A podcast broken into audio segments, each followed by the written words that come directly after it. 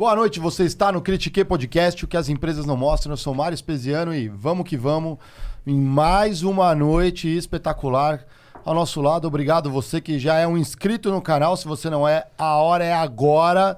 Se liga na fita que tá rolando um monte de papo legal. Te traz aqui a realidade, mundo corporativo, empreendedorismo, o que a galera não vai contar para você na real. Muito conteúdo. E estou aqui com os meus co-hosts. Boa noite, André Geiger. Boa noite, boa noite. Boa noite, críticos, boa noite, críticas. Estamos aqui mais um dia, é, começando já com as honras de quem? Ah, LTW Consult, Mário. Eu tenho uma história pra contar hoje, porque histórias são importantes. manda, manda. Era uma vez Joãozinho e Maria. Conhece Joãozinho e Maria? Conheço Então, mas esse Joãozinho e Maria são outras pessoas. Quem são? São pessoas que não conheciam a LTW Estavam vacilando. e nunca saíram do vermelho. Só juntavam migalhas, migalhas, migalhas e nunca saíram do vermelho, Marião. e aí, um dia eles encontraram a LTW. E aí aprenderam a poupar, aprenderam a investir. E hoje vivem muito bem com seus investimentos. É, eu gostei da história. Boa noite, Diego Baltazar. Depois dessa linda história Boa do noite, Geiger. Mário Espesiano, André Geiger. Você viu que o Geiger já fez o link com a agenda que tá chegando aí. Fiquei né? até curioso, por que, ele foi tão é, assim? pois é, é. Contou uma história. Galera, a agenda que a gente tem aqui hoje é maravilhosa. Eu diria que eu, é o tipo de tema que me fascina, me fascina porque me intriga. Né? Estamos aqui hoje, é, senhoras e senhores. Ele é ator, ele é palestrante, ele é professor de storytelling no Gourmet. Se eu quiser falar mesmo que ele é um ótimo contador de histórias, vamos falar a verdade aqui. Storytelling é muito gourmet, né? Então, É, eu acho, mas é legal, né? Porque gur- critiquei a gourmet, né? É, é verdade. Então, Falou o host, o host O de host- podcast. Exatamente. é, Camilo, muito obrigado pela tua presença, cara. É, você é muito bem-vindo nessa casa aqui. Tenho certeza que a gente vai ter grandes resenhas aqui, grandes histórias. Muito obrigado de coração. De verdade, é uma honra poder estar aqui com vocês. De verdade mesmo. E vocês talvez não tenham ideia do quanto vocês podem e influenciam. Então, estar com o microfone aberto é ampliar ideias. Sim. E essas ideias podem ajudar muitas pessoas que vocês não têm a menor ah, consciência de que estão chegando e atingindo. Então, também é uma grande responsabilidade. Nesse caso, dividida por três, né? Uma trindade aqui Uau. que ajuda, né? que ajuda a trazer equilíbrio, porque cada um é diferente. E aí, neste dia que eu tenho essa oportunidade de estar aqui, eu abro um capítulo diferente na minha história. Então, obrigado de coração. É recíproco, cara. Tenha certeza disso. Tenha certeza disso. Acho que cada um tem uma história pra contar aqui. E você vai agigantar hoje aqui o, o Critique, tenho certeza. E já que a gente vai falar de histórias, é, por que, que eu gosto tanto desse tema, né? Porque quando eu olho pra trás, no nosso passado, eu enxergo história em toda a história da humanidade, assim. Se você for ver, por exemplo, o Homo sapiens, ele deve ter aprendido a falar e ficar em torno da fogueira lá, se comuni- comunicando através de histórias. Né? As religiões foram fundadas em grandes histórias. A TV é uma caixa contadora de histórias. E, por exemplo, a política nada mais é hoje do que uma guerra de informação de bons contadores de histórias. Então, tudo é história. A minha pergunta para começar o Critique de hoje é a seguinte: as histórias existem porque o ser humano ele não suporta só a realidade? Linda pergunta. As histórias existem porque para a gente ser humano, a gente precisa contar histórias. Quando o homem lá atrás viu um relâmpago e ele não sabia o que era, viu um trovão, ele inventa, porque ele é criativo, uma história. E aí nasce a forma mais primitiva, que é o mito. Infelizmente a palavra está vulgarizada, mas a essência da palavra mito é algo, é algo sublime, é algo sagrado, é essência, é o primitivo. A história nasce quando com a mitologia. Então, aquele homem das cavernas que sai para caçar e que acaba sendo morto por um mamute, o outro que estava companheiro dele, quando chega na caverna, vai contar o que aconteceu. Então, O homem, desde que é homem, ele precisa de histórias. O primeiro mito que a gente tem documentado tem 37 mil anos. Mas eu, que sou estudioso de storytelling, digo que quando o primeiro, o primeiro osso, o primeiro corpo que foi encontrado com um objeto pessoal, ali já tinha, ali já tinha uma história. Por que, que eu enterraria alguém com quem eu convivi com um objeto pessoal se eu não acreditasse que poderia ter uma outra coisa por detrás? Uhum. Então o homem precisa da história para ele ser humano, porque a história fala do sentimento. A história nos conecta. Eu comecei dizendo, todo mundo que está aqui tem uma história. E quando eu vi que tinha um menino ali, que eu não tinha ido lá, eu fui lá cumprimentar. Porque ele faz parte dessa história. A energia dele está aqui. Ele está ajustando a câmera. Tem uma câmera, se eu quiser olhar, para dizer assim para você que está nos assistindo: você tem uma história. Você parou para pensar que você impacta outras? As empresas são histórias. Uma marca é uma história. Sim. E se a gente tira a história, sobra o nosso lado animal. E aí a gente perde o humano. Então, o Eduardo Galeano, que é o fantástico escritor, ele diz assim: os cientistas dizem que somos feitos de átomos, mas um passarinho me contou que somos feitos de histórias. É isso. E o Gabriel Garcia Marques, o grande, o gigante escritor colombiano de 100 anos de solidão, prêmio Nobel, quando ele escreveu a sua biografia, ele abre com a seguinte frase: A vida não é o que a gente viveu, é o que a gente recorda. E como recorda para contar. Uhum. Ou seja, até a nossa vida é uma história. Se ela não for, não tem sentido. Mas quando você fala, por exemplo, é, as histórias elas são necessárias para que nos tornemos humanos. O que é ser humano com uma história debaixo do braço? É ter compaixão, é ter empatia, é entender e dizer assim: nossa, eu posso imaginar o que ele está passando. Quando eu ouço uma história, eu me identifico, tenho um espelhamento. Joseph Campbell, que foi o maior estudioso de mitologia que a gente teve, começou a estudar os contos no mundo inteiro.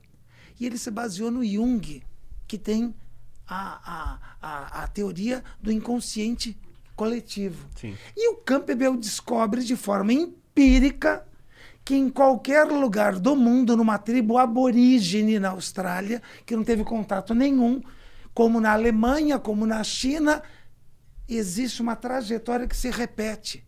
Existe, existe uma jornada que se repete na maioria das histórias. E como culturas tão diferentes contam a mesma história. A maioria das culturas tem histórias com dilúvio. E quase sempre é pelo mesmo motivo.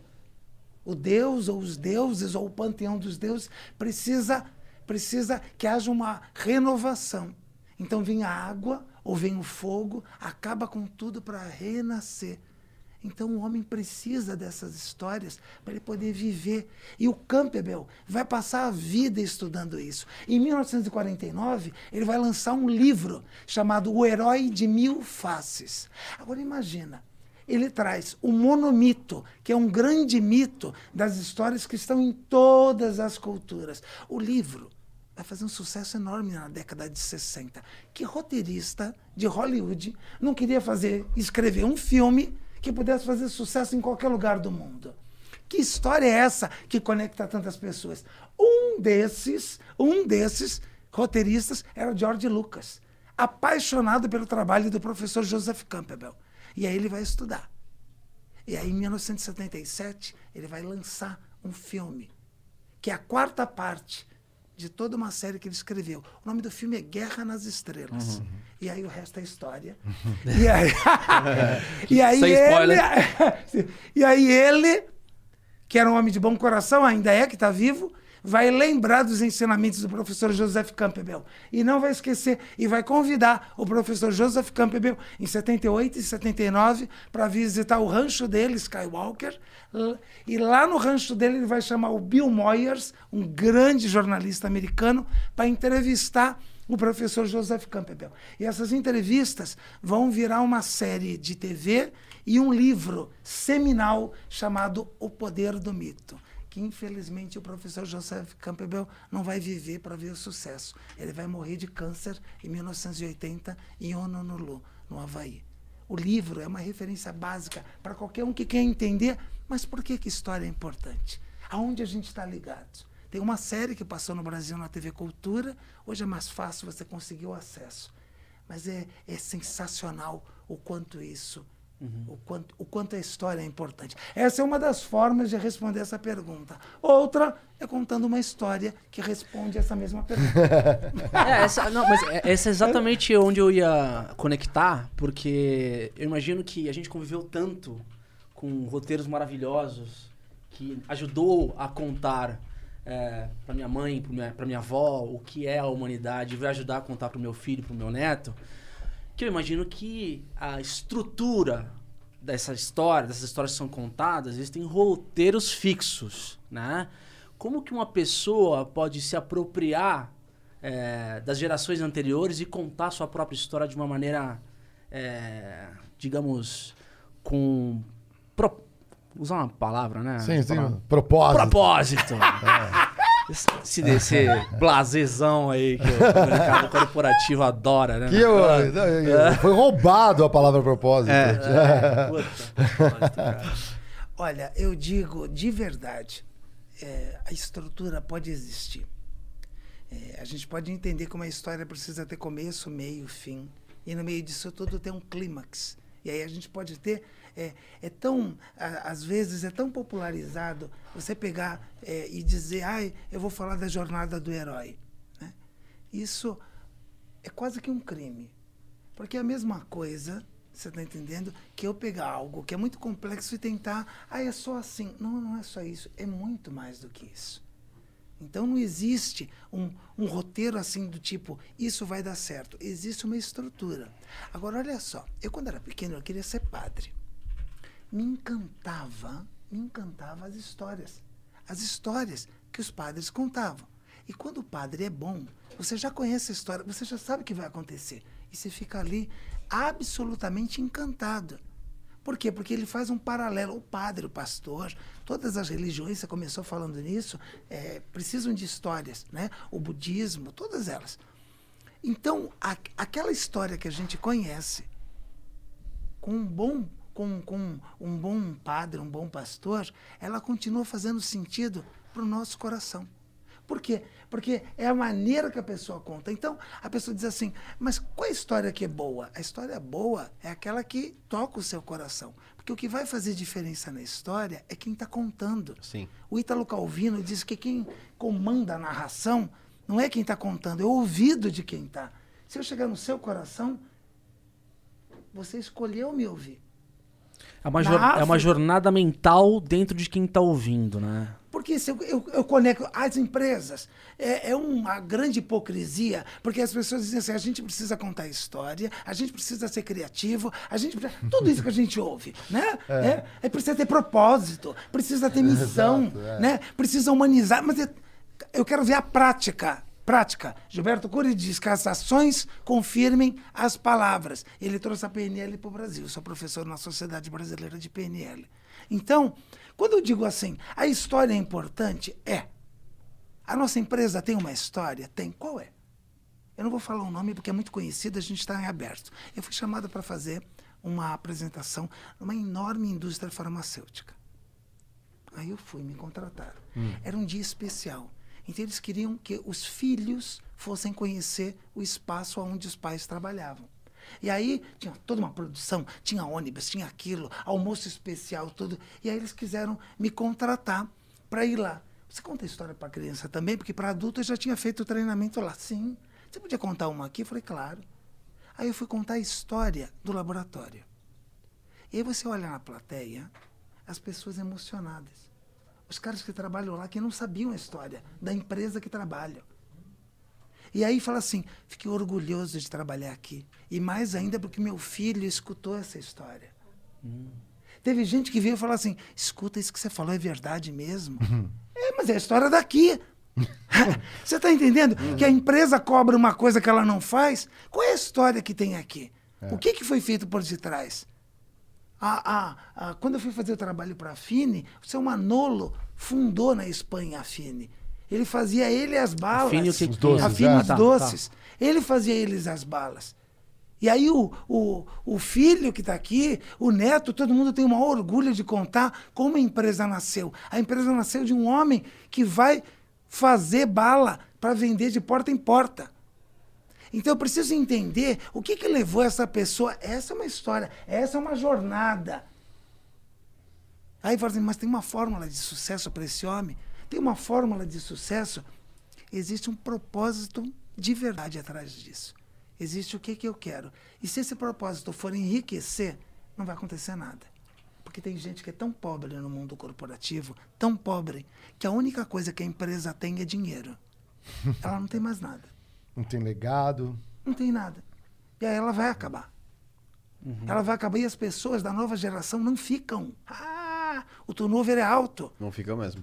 Se eu entro lá e eu não sei o que, que é, eu vou embora. Porque para ganhar o que eu ganhei aqui, eu ganhei em outro lugar. E eu não quero, não adianta me aumentar. Eu não, não é. Eu preciso entender o que, que é. Não vou falar o nome também, porque é conhecido. Ah, mas aí eu Ah, fui. É. Aí eu fui. Aí falou assim: "Ah, a gente precisa motivar o pessoal. Eu falei, então, Adoro essa palavra, motivar, né? Como, como se você tivesse, você conseguisse motivar alguém, né? Não a pessoa que se motiva, né? Ela, eu me motivo com uma história. É, como se O fosse detalhe uma é- moeda, né? É, Não é, não é a empresa que motiva, eu terceirizei para um palestrante. exatamente, pô. Quer se motivar? Vamos chamar alguém para fazer E isso. como que você fez pra ganhar superpoderes imediatos e moti- e motivar a galera? sabe o que, que é? Aí começa a vir, né? Eu falei assim, então vamos lá, né? Eu tenho uma, tenho um protocolo para Um poder método, né? responder, um É. método para começar a fazer algumas perguntas para tentar entender e, claro, poder dar uma volta, conversar com as pessoas, entender de verdade o que está acontecendo aqui. Porque alguém do RH diz, não, mas aqui é ótimo. Eu falei, é mesmo? Então eu vou embora. Porque nem precisa. Não, mas- mas- mas- O que, que eu tô fazendo aqui, né? Primeiro de tudo, você pegou um briefing da história da empresa mesmo, você leu? Exato, tudo. Na, na verdade, eu cheguei lá para entender como é que a história chega até nós. Certo. Ah, tá. E agora eu quero entender como é que a história está aqui dentro. Porque aqui fora chega assim. E aqui dentro, como é que é? Como é que são as pessoas? Teve uma empresa, outra, que não conseguia a certificação ISO. Ah, E aí não podia fornecer para uma enorme estatal se não tivesse o ISO. claro. Aí desesperou. A enorme Aí estatal. foi né? e falou assim: olha, nós não conseguimos o negócio. E olha, a gente já chamou um consultor, aquele consultor com aquele vocabulário chatíssimo, e não deu. E a gente fez uma cartilha. A cartilha, nem eu quis ler a cartilha. Eu falei, é mesmo? É porque eles podem ler no ônibus. Eu falei, você acha que alguém vai ler isso no ônibus? Eu fico imaginando o gasto de papel. Não, dependendo do bônus da empresa, eles queimam pra fazer fogueira em É. casa. Não. No Aí inverno. eu falei, "Não, e a gente não está conseguindo. E falaram que você é muito bom com histórias. Será que você conseguia contar uma história para falar que isso é importante? Aí eu falei, eu vou conversar com algumas pessoas. Mas para quê? Sim, porque tem que ser porta aberta, eu tenho que entender como é que é. Porque aí eu vou criar uma história Sim, e vou dar um treinamento de verdade. Você não vai narrar a Wikipédia, né? Tipo, abrir a Wikipédia. É. Segundo consta no Wikipédia, em 1742. Não fala que você tá dando ideia pra algum empreendedor, né? E o cara vai achar que isso é uma boa estratégia. Para resumir, eu criei um espetáculo chamado O que que ISO tem a ver comigo? Que é exatamente o que eu ouvi de uma das mulheres. Eu falei, a senhora, é, o que, a senhora acha do ISO? Ele falou, é, esse ISO, o que, que isso tem a ver comigo? Esse ISO. Eu falei, ah, já tenho até o título do que eu vou trabalhar. Boa. O que que ISO tem a ver comigo? Porque é isso. Aqui, do nosso lado, o que, que, que vai adiantar? O que, que vai adiantar esse ISO? Onde chega para mim esse Ah, dependendo da área, o cara nem sabe aqui. Isso é, um é uma burocracia. Exato, agora inventaram isso. Não basta tudo que a gente já tem, não basta o compliance, agora inventaram o ISO. Não basta o ISO, agora inventaram o compliance, né? Aí, ó, nem sabe o olhando que pra é. você, hein? Processo pra vender. lá. Caralho, eu não consigo vender porque esse tal de ISO aí tá me impedindo. Exato. Na verdade, o ISO tá- veio para ajudar. Aí o que, que aconteceu lá? Eu dei treinamento. Na semana seguinte, eles fizeram a pré-auditoria. Passaram. A mulher falou, não acredito. Funciona. Quase que eu falei um palavrão, porque eu disse na hora. Pode falei, falar, aqui você pode. Caralho, claro. Claro que funciona. A gente está falando de verdade. E sabe o que, que funcionou? Porque quem estava do outro lado se identificou e falou: esse cara está falando de verdade.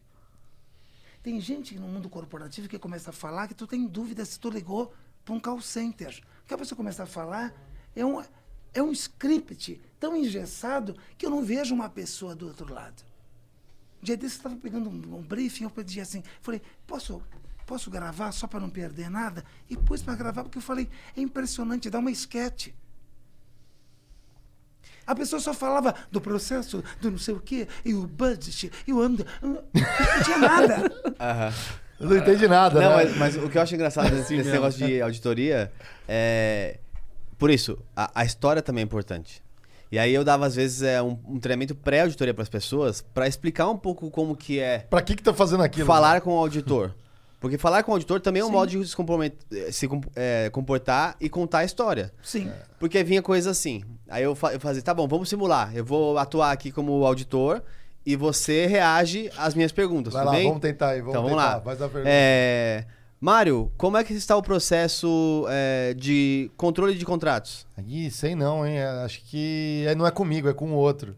Não, ou isso quando não é pior. Que é. É. tipo assim, ah, isso aí é uma zona. É uma- Isso é uma porcaria, tá tudo, tudo, tudo cagado. Aí eu sempre falo, não, não é uma zona, é. Olha, esse processo tem oportunidades. A gente revisou há um tempo atrás e isso será atribuído muito em breve.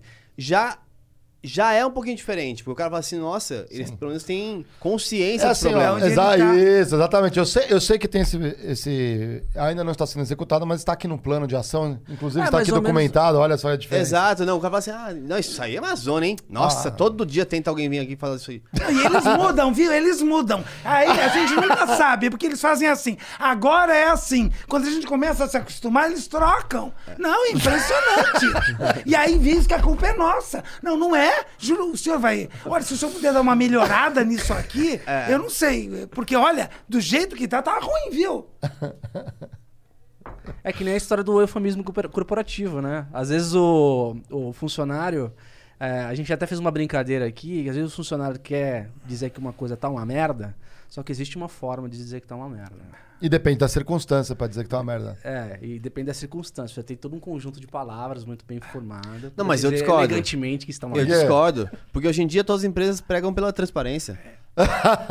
Então, vendo? seja transparente, Usa- tem que falar o que você exatamente. pensa. Então, no fundo, o critiquei está com, não está comprometido ao nível máximo com a transparência. Exato. Seja transparente dentro dos muros do razoável. Na verdade, nós temos, nós temos oportunidades de mitigar o obscuramento. Obscurantismo. obscurantismo no diálogo entre os funcionários. Aí, ó, tá vendo? Esse é o.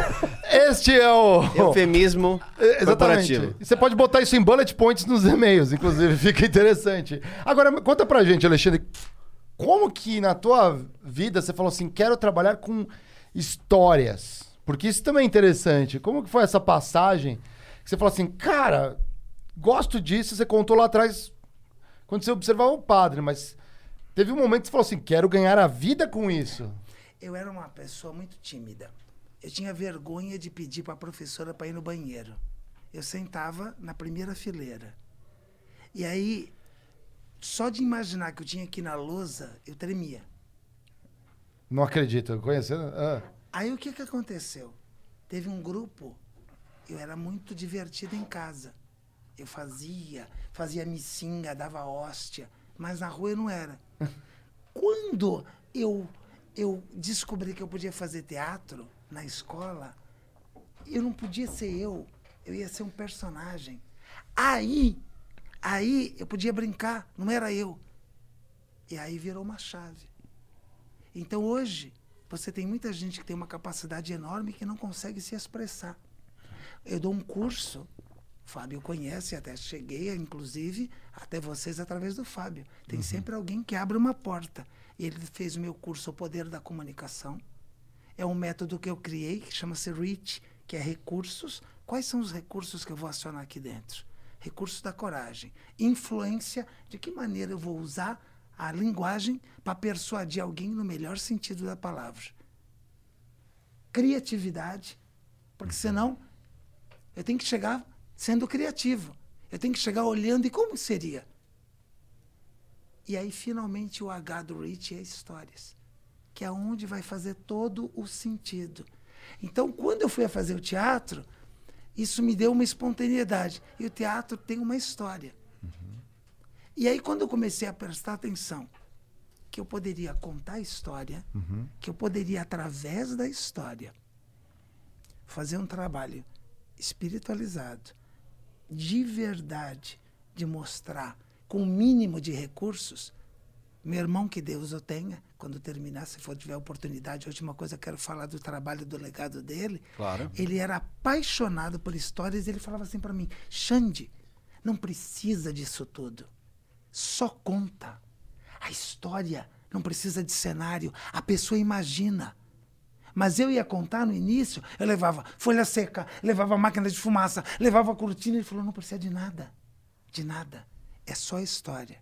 Quando eu comecei a fazer as convenções corporativas, então eu punha o terno, prendia o cabelo, fazia uma cara, levava a pianista comigo, falei, não posso ficar pulando.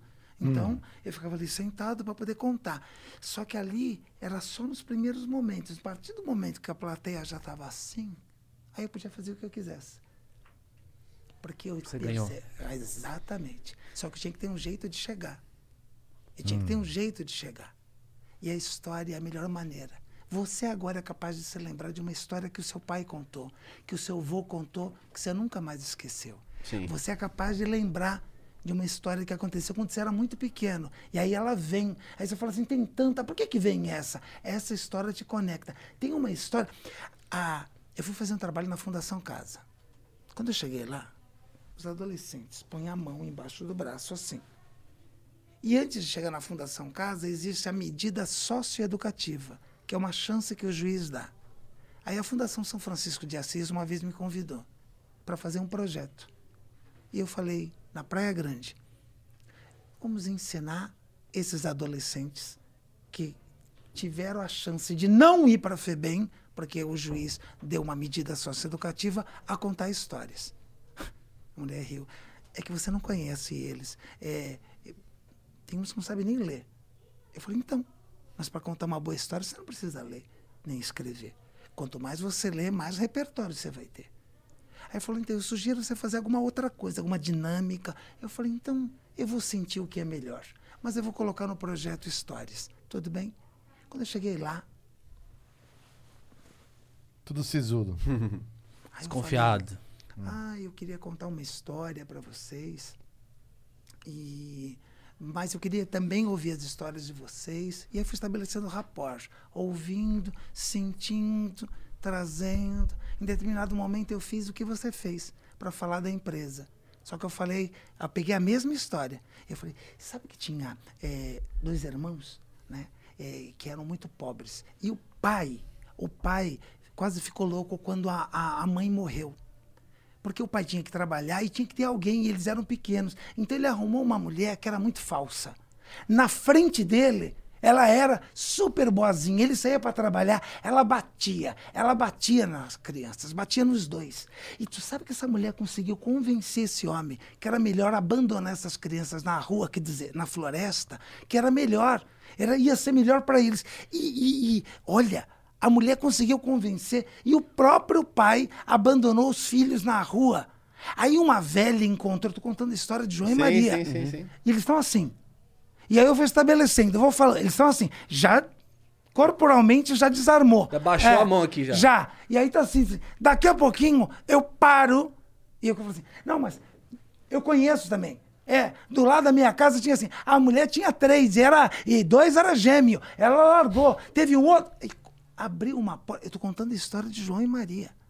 Criou-se uma identificação com aquilo. E aí tem a bruxa, que na verdade é uma velha que vai explorar. Então a história se repete, o mito está ali, o mesmo que está por detrás.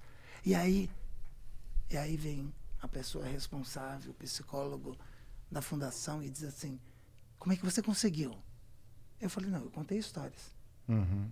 E aí isso vai dar em quê? Eu falei: Isso vai dar em que eles vão aprender a contar histórias. E aí na aula seguinte, eu pedi que eles trouxessem letras de rap, de funk, que tivesse uma boa história. É isso. Que trouxe My brother in law died suddenly, and now my sister and her kids have to sell their home. That's why I told my husband we could not put off getting life insurance any longer. An agent offered us a 10 year, $500,000 policy for nearly $50 a month. Then we called SelectQuote.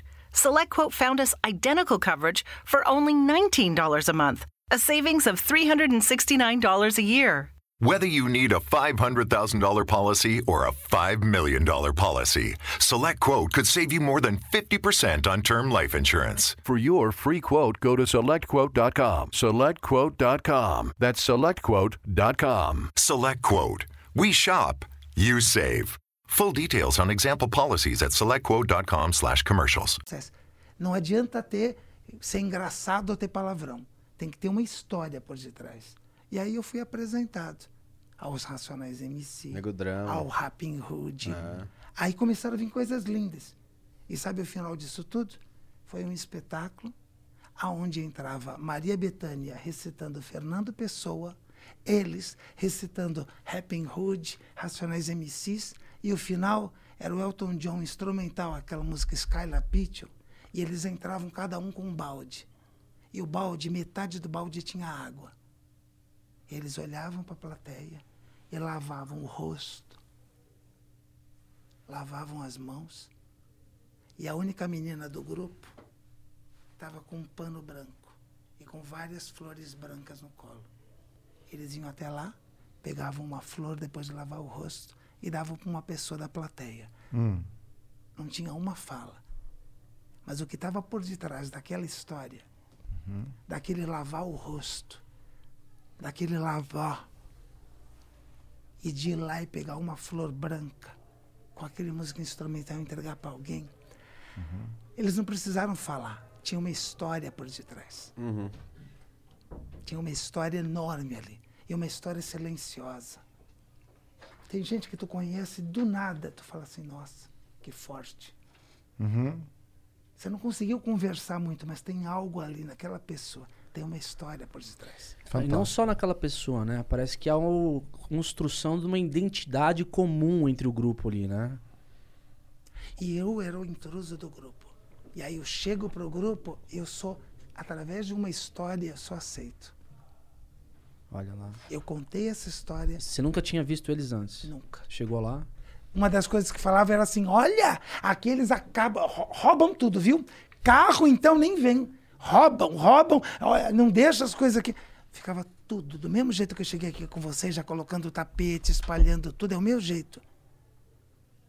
Eu deixava tudo assim, nunca tive um problema. Eles também sabem respeitar. Sim, sim. E eu lembro de. Acho que.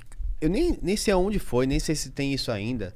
É, eu sei que eu só fui uma vez e eu só, só vi nessa vez um negócio desse, desse jeito.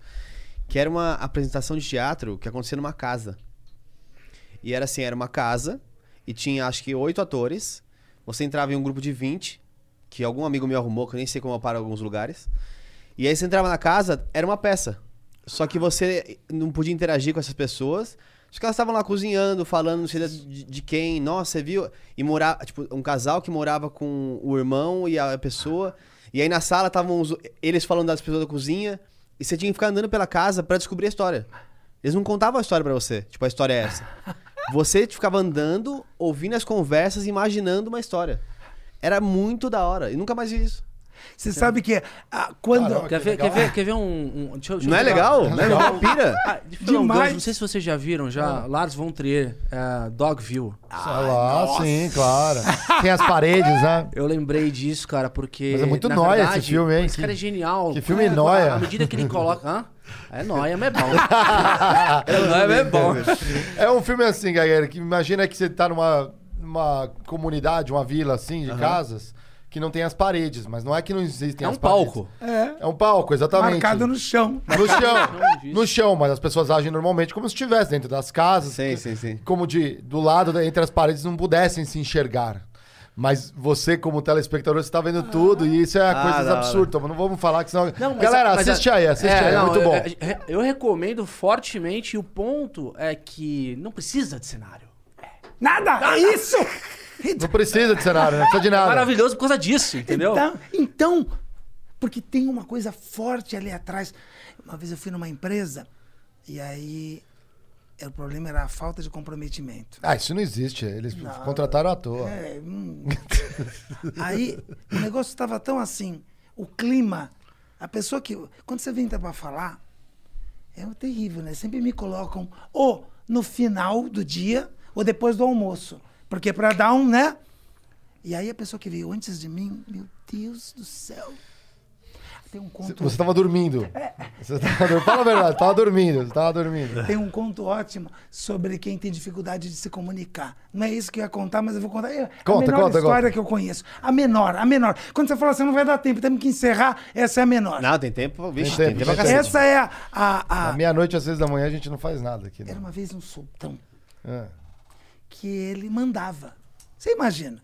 Ele era o sultão que mandava ali. Só que ele tinha um problema grave de comunicação. É. Quando o sultão tinha que falar alguma coisa, os ministros faziam força para prestar atenção, porque dava um sono. E era uma fala meio atrapalhada. E aí, o que, que ele está querendo dizer com isso? Mas ele era o sultão, ele tinha força, ele era a pessoa. Então, eles tinham que prestar atenção. Mas era uma briga, era uma dificuldade, era uma dificuldade para poder fazer isso. E, nesse mesmo reino, existia um homem muito simples. E esse homem simples adorava contar histórias. E quando ele tinha que explicar alguma coisa, ele fazia através de uma história. E sabe o que acontecia? Todo mundo parava em volta para ouvir. O sultão era um homem que tinha muitos cursos. Era um homem que, se fosse hoje em dia, tinha IMT, tinha tudo, todos os MBAs que você podia imaginar. Mas não sabia se comunicar. E ele ficava com raiva de ver um homem tão simples falando e todo mundo em volta. No dia que aconteceu isso que eu vou contar para vocês, o sultão estava passando por uma rua estreita e ninguém reparou que o sultão estava na rua. Eu vou contar por quê. É porque o Nasruddin estava contando uma história. E estava todo mundo em volta. O sultão passou e ninguém nem, nem notou. Estava todo mundo hipnotizado, ouvindo o que ele estava sultão. falando. Ele passou, primeiro ele ia passar direto, aí ele ouviu o Nasruddin falando assim: é tudo uma questão de escolha. Nessa hora deu um negócio no sultão, ele voltou e disse assim: quis se fazer presente. As pessoas viram, majestade, curvaram. Aí ele foi direto no Nasruddin para humilhar. E aí, na frente de todo mundo, ele disse assim: Então, você está falando de escolhas. Muito bem, eu quero que você responda agora, na frente de todo mundo, sem pensar. Se você tivesse que escolher entre honestidade e sabedoria, melhor, se você tivesse que escolher entre honestidade e riqueza. Hein? Você só pode escolher uma coisa. Então, honestidade ou riqueza? E na hora o Nasruddin sorrindo, sem pensar, disse assim: Majestade, claro, riqueza. Nossa, o sultão cresceu uns 5 centímetros. Estão vendo? Ouviram? O homem que vocês dão atenção, quando tem a opção de escolher entre honestidade e riqueza, ele escolhe riqueza. Eu não. Eu sou diferente. Eu escolho honestidade. Então ele olhou nos olhos do sultão e disse assim: Claro, majestade, a gente sempre escolhe aquilo que não tem. Nossa, que. A gente sempre escolhe aquilo que não tem. Na sua empresa, você escolhe aquilo que não tem. Na vida, você escolhe aquilo que não tem. Porque se você já tem, você fala, isso aqui eu já tenho. A gente sempre escolhe aquilo que não tem. E a história traz algo muito legal. O ciúme, porque alguém que sabe muito não sabe se expressar. E alguém que sabe menos tem mais empatia e tem mais ouvidos em volta, tem mais audiência. E o sultão é tão inteligente que ele percebe isso. No mundo corporativo está cheio de pessoas que têm muito conhecimento e não sabem transmitir. Mas é, saber transmitir necessariamente você precisa desenvolver a habilidade que, na minha visão, poderia ser inata, mas infelizmente não é, de se colocar no lugar de um público que está te vendo, ou seja, empatia verdadeira, Né? Porque uma coisa é você subir no palco para falar de um tema que você domina. Outra coisa é você subir num palco para falar de um tema que você domina para um público que talvez não entenda do jeito que você entende esse tema que você tanto. Ótimo! ó. Chão de fábrica. Trouxeram um comercial, trouxeram vendas, trouxeram todo mundo. Parou todo mundo. Vai ter, vai ter uma palestra. Quando eu vi a mistura das coisas, eu falei, como é que eu vou começar? Eu falei, era uma vez um rato. E o rato vivia bem. A mulher que me contratou fez assim. É, e aí eu fui andando. O rato vivia bem, o rato vivia no sítio, numa boa zona de conforto. Aliás, tinha quase tudo que o rato precisava no sítio. E no sítio tinha a mulher do dono do sítio, que uma vez por mês ia na cidade e trazia da cidade aquilo que não tinha no sítio. É, e no dia que aconteceu isso que eu vou contar pra vocês, era dia da mulher ir na cidade, que era longe. O rato sabia disso. O rato levantou e falou: Ai, hoje tem surpresa. Hum, hoje tem coisa boa. Então o rato ficou aguardando. Não sei se já aconteceu com vocês, de estar aguardando uma coisa, parece que o tempo demora pra passar, demorou pra passar, a cidade era longe. E o rato falava: ai, essa mulher que não chega, vai ter novidade. Quando o carro parou, ele falou: deixa eu ir pra cozinha, me posicionar. Vamos ver o que que tem. E aí a mulher pôs a sacola em cima da mesa e tirou tâmaras. Ai, nem é Natal e já tem tâmaras. Tirou queijo brie. Hum, desse não tem aqui. E tirou uma ratoeira. Ui. Eu não sei se já aconteceu com vocês aqui no Critiquei ou quem está assistindo. De ver uma cena e sentir de verdade o corpo ficar gelado. Naquela hora, o rato percebeu que estava anunciado ali o seu fim. A vontade dele era ir correr para toque e não sair mais. Mas ele precisava falar. Ele precisava desabafar. Então o rato saiu saiu da cozinha, foi direto para fora e quando saía da casa, a primeira coisa que tinha ali fora era um terreiro. E nesse terreiro tinha galinha, ele foi procurar galinha. Então ele disse: "Galinha, galinha, galinha, galinha". Quem tem amigo galinha é sempre fácil de achar, tá sempre perto. Então ele era amigo da galinha. Ele falou: "Galinha, galinha, galinha, galinha, galinha. Nós temos um problema gravíssimo, nós estamos correndo risco de vida. A mulher do, do dono do sítio, ela, ela trouxe uma ratoeira". E a galinha estava se escondendo e fez assim. Parece uma chefe que eu tive. Nossa! né? Nós, nós não, né? Esse chefe. É, só o rato. É. Aonde tá a ratoeira? Lá dentro. Quem tem que se ligar é você. Eu não tenho nada a ver com isso. Não. Eu fico aqui fora, eu não entro dentro de casa. Você que tem que se cuidar. Nós, nós. Ah. Se ele tivesse dado um tapa, doía menos. Se ele tivesse recebido um tapa. Ele nunca imaginou que a galinha fosse fazer isso. Falar desse jeito, com esse desprezo. Não tenho nada a ver com isso, ir embora. A vontade dele era entrar na toca. Mas sabe quando você precisa desabafar? Então ele foi procurar o amigo porco. Quem tem amigo porco não é tão perto, mas é fácil de encontrar. Amigo porco está sempre comendo. E amigo porco não olha nos seus olhos, porque fica olhando a comida, o coxo, o prato. Então ele chegou e disse: Porco, porco, porco, porco, porco. E o porco. Porco, nós estamos correndo um grave risco de vida. Porco, porco, porco. A mulher do dono do sítio, ela foi, ela foi, ela foi na cidade, ela trouxe uma ratoeira. É um perigo para nós. Nós quem? Olha onde eu vivo. Eu vivo aqui, nesse departamento. Aonde eu vivo é no chiqueiro. É aqui o meu setor. Aonde tu vive é lá, lá na casa. A ratoeira tá lá, no teu setor. Tu é que tem que ficar prestando atenção. Eu não tenho nada a ver com isso. Continuou comendo. Nossa.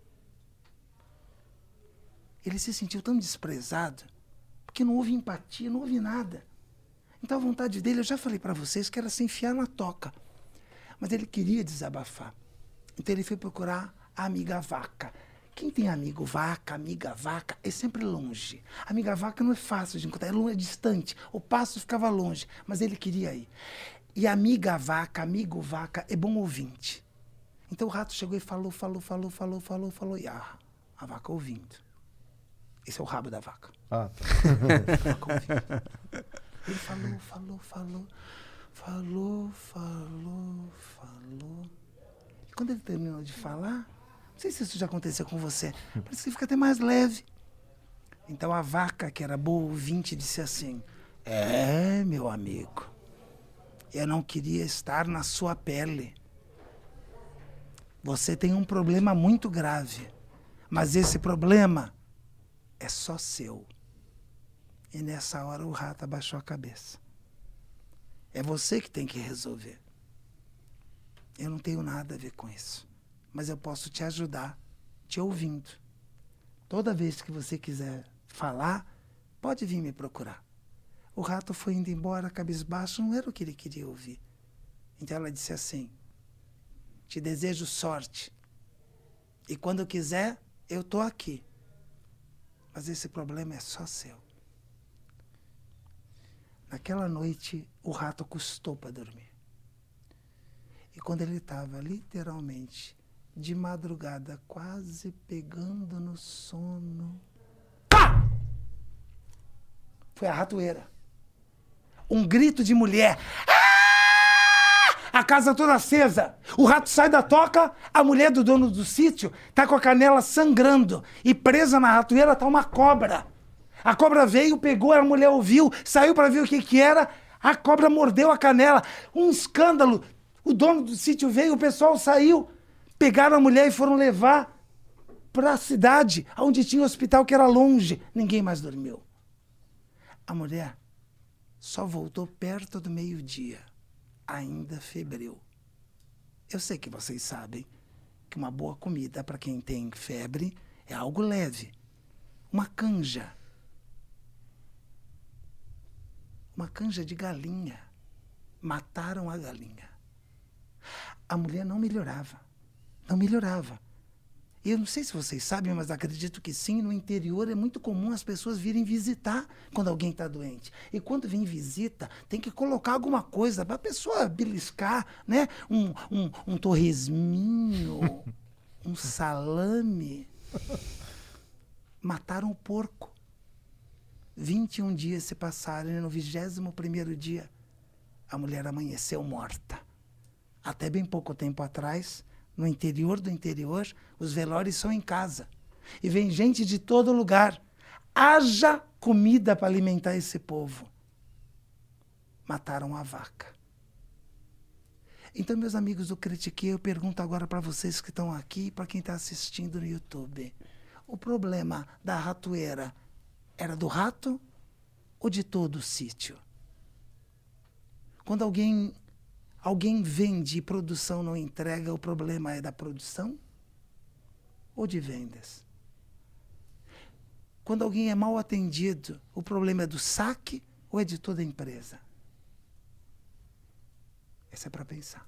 Na verdade, o problema é sempre de compras, então eu, eu sempre recebo os problemas da empresa inteira. Porque quando não é causado por isso, né? compras, né? Ah. Mas muito bom, parabéns, assim, ó. Muito. Muito bom. Parabéns, Muito bom. palmas. Essa, eu me senti o rato também nessa história.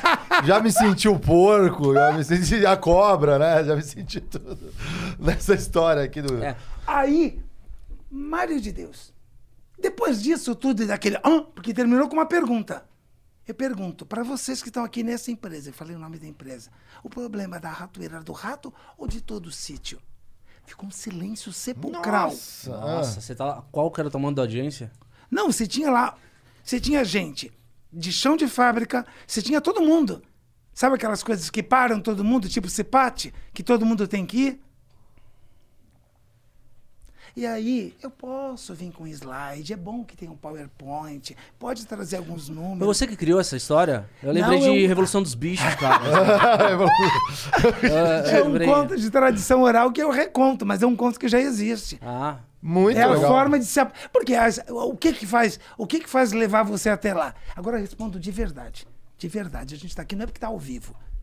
durante a história, teve algum momento que você visualizou o rato, que você visualizou o porco, que você viu. Com certeza. Aconteceu isso com Sim, você? sim, sim. Hum, com Eu, eu visualizei até a outra história. Que na hora que você tava falando, eu falei assim, ah, o que que isso tem a ver comigo? Que eu falei assim, vai chegar nessa parte, que tem alguma coisa a ver com esses bichos. Então eu já lembrei do ISO da outra conversa. Eu já falei assim, ele vai falar no final, é, que, que isso tem a ver comigo. Porque tá tudo conectado com história, você não esquece. Você não. Você fica. "Ah, Vocês vão contar essa história daqui a 10 anos. Ah, uma vez foi lá um cara. Nossa, quando ele entrou, parecia a Maria Bethânia. Eu falei, quem é que esse Fábio trouxe? Aí foi pondo o tapete aqui. Aí ele falou um monte de coisa, mas teve uma hora que ele contou a história do que, que isso tem a ver comigo. Você conta essa história. Você não esquece mais. Sim. Porque você. Você visualizou. E aí você fala assim, pela internet, daí pra quem só tá ouvindo, dá?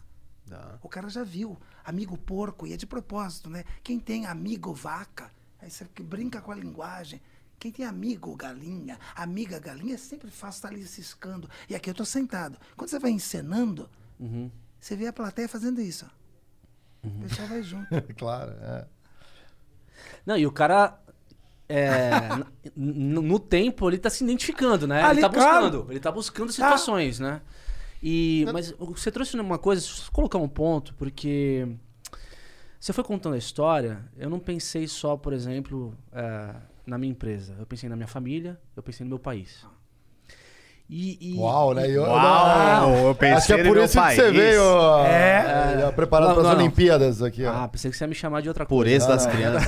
Ah, ufa. Não, o que- eu queria dizer é o seguinte: quando a gente fala de organizações humanas, instituições humanas, é, como você tem ah, organizações menores, por exemplo, uma startup, uma, uma pequena empresa, um início de vida, onde você tem, por exemplo, dezenas de, de- de pessoas trabalhando, é muito mais automático e muito mais fácil é, o rato ajudar o porco para ajudar a vaca, ajudar o. Sim. E assim, ter uma relativa harmonia onde os pratos estão é, equilibrados. Sim. né?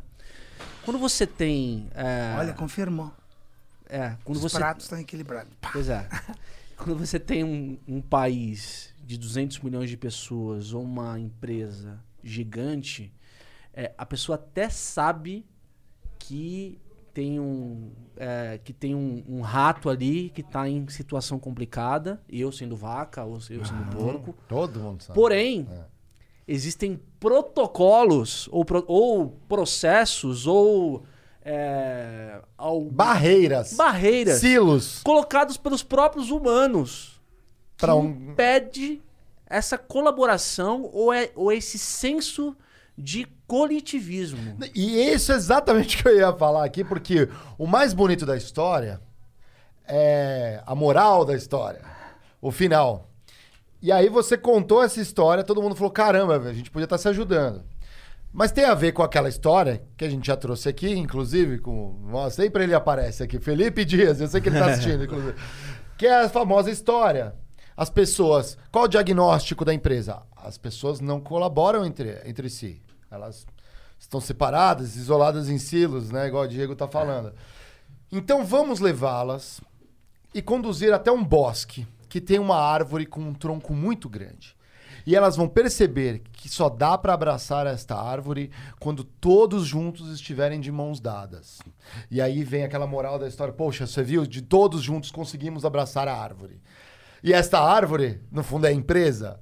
E aí, ao acabar o exercício, no outro dia, as pessoas falam: nossa, que legal, abracei uma árvore.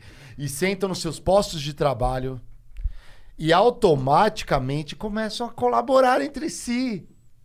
Isso não acontece. Porque o problema não está, às vezes, na história. Aquilo é um gancho. A gestão da empresa tem que olhar e falar assim: já abrimos espaço, vamos escutar. Por que, que as pessoas não estão colaborando? E criar fórmulas, métodos ou diagnósticos melhores que nos coloquem na frente por que, que as pessoas poderiam agora passar a colaborar. Será que é porque elas só olham do seu galinheiro, do seu chiqueiro, do seu pasto e tem um olhar míope e não conseguem enxergar a empresa como um todo? Será que é porque o método de remuneração da empresa estabelece uma questão de competitividade? O porco quer comer a ração dele, a vaca quer pastar, Ou será que se eles colaborarem entre si, todos ganham? O bolo cresce e todo mundo ganha nesse bolo. E, e saber passar a gravidade do que tá acontecendo também, né? Que pra mim, assim, é o rato chegar com a, com a granada, dar na mão da, da galinha e falar assim, olha, senhora galinha, se você soltar essa granada, a senhora vai me explodir. a senhora vai se Qual que é o explodir. filme mesmo? Do grego, critique. É bem isso. Você Muito sabe, legal. É muito, muito, muito bom isso que você trouxe. Porque é- começa na escolha do RH. Não vou falar mal de RH. Não, fala assim. Teve Tô um- brincando, fala não. Teve, um- teve um- um- uma empresa, não vou falar o nome, que é um banco grande da Paulista. Hum, E aí, lá tem vários. não, mas... E aí foi combinado para dar um treinamento. Ok. E aí, deixa eu ver como é que é. Não, aí sabe o que, que é? Não dá para dar um treinamento, a gente vai mudar. Ah, tá. É, a gente vai fazer um negócio menor. É só meio período. É um treinamento de um dia. Ah, tá bom. Não, tudo bem. Então, tem menos tempo. Um período. É, quatro horas. Mas dá para dar a mesma coisa? Não, não dá. É, claro, é. É para ser menos coisas, mas vamos priorizar o que que tem, tá bom. Aí passa-se semanas. Então a gente teve um problema do board, do não sei o que, não sei o que, não sei o que, não sei o que. E agora a gente vai fazer, na verdade, é só um encontro, é um café. Então é só uma palestra. Tem que ser algo assim mais direto. Então as quatro horas vão resumir, vai virar uma hora. Eu falei, amor, duas.